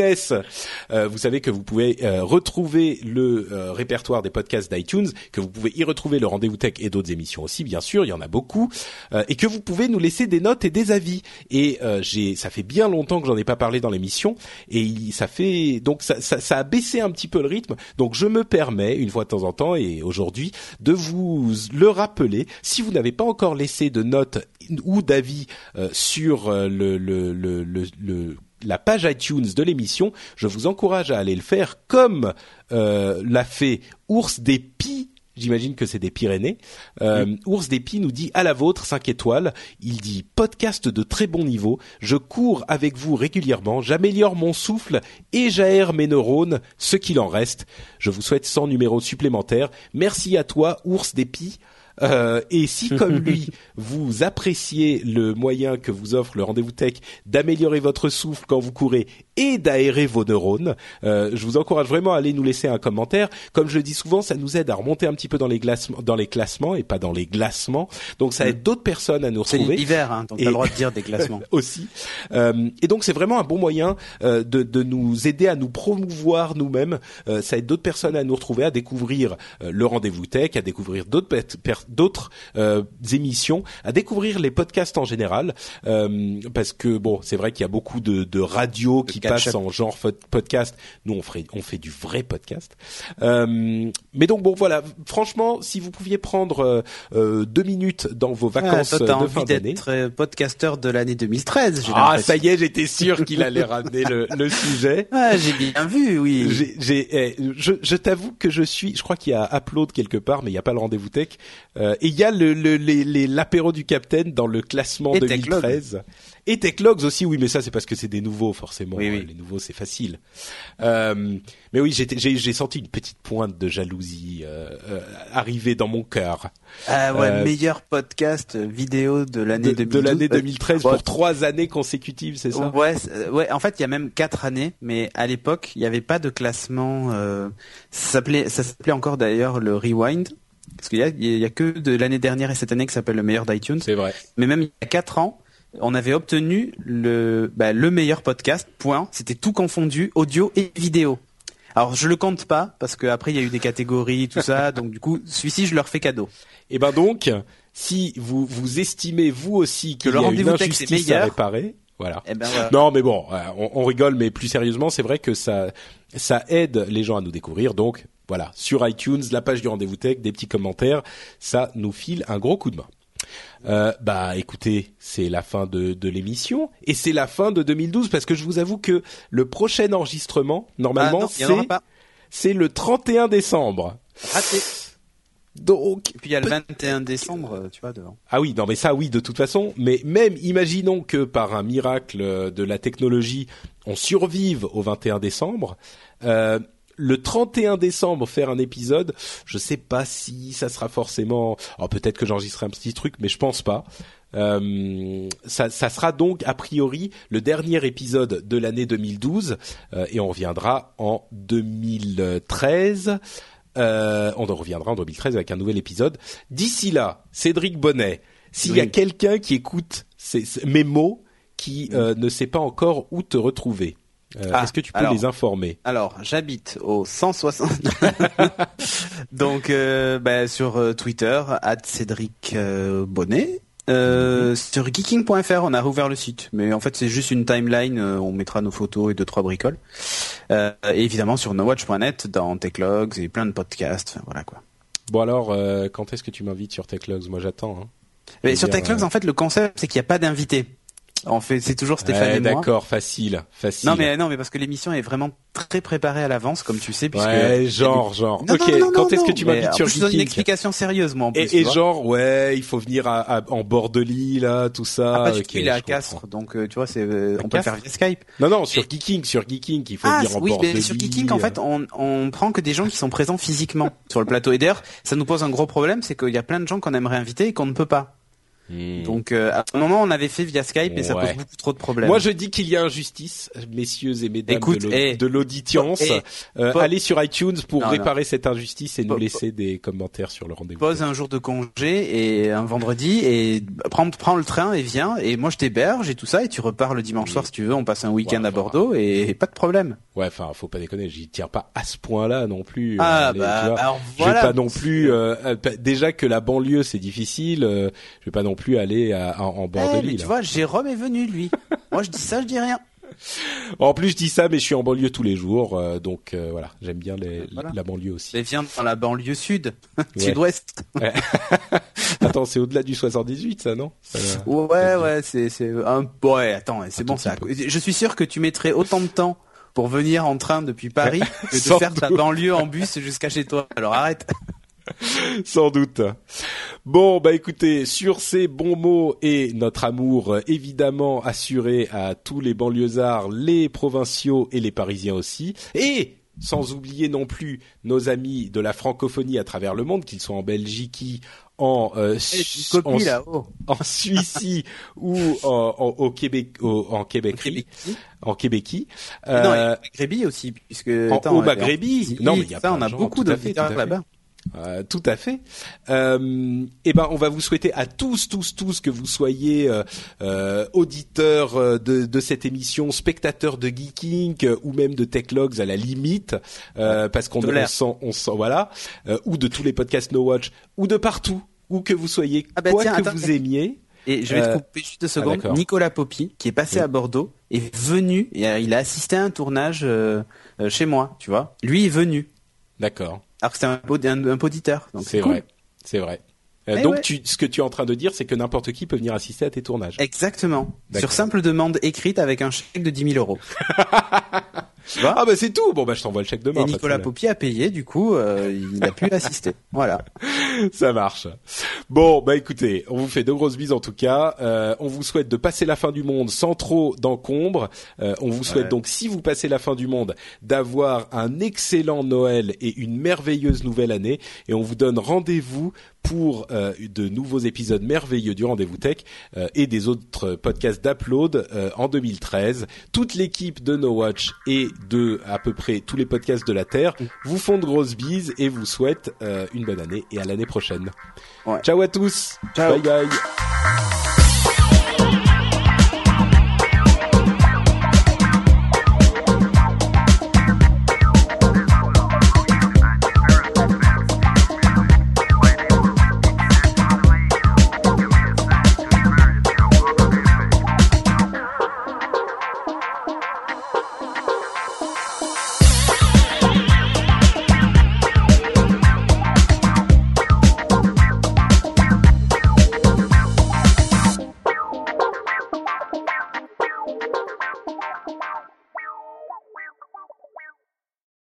Bonjour à tous et bienvenue sur le Rendez-vous Tech, le podcast euh, mensuel où on parle. Bonjour à tous et bah. bien. Deuxième. Bonjour à tous et bienvenue sur le. Mais voilà, on a fait deux épisodes spéciaux bizarres et j'y arrive plus. Alors, 3, 2.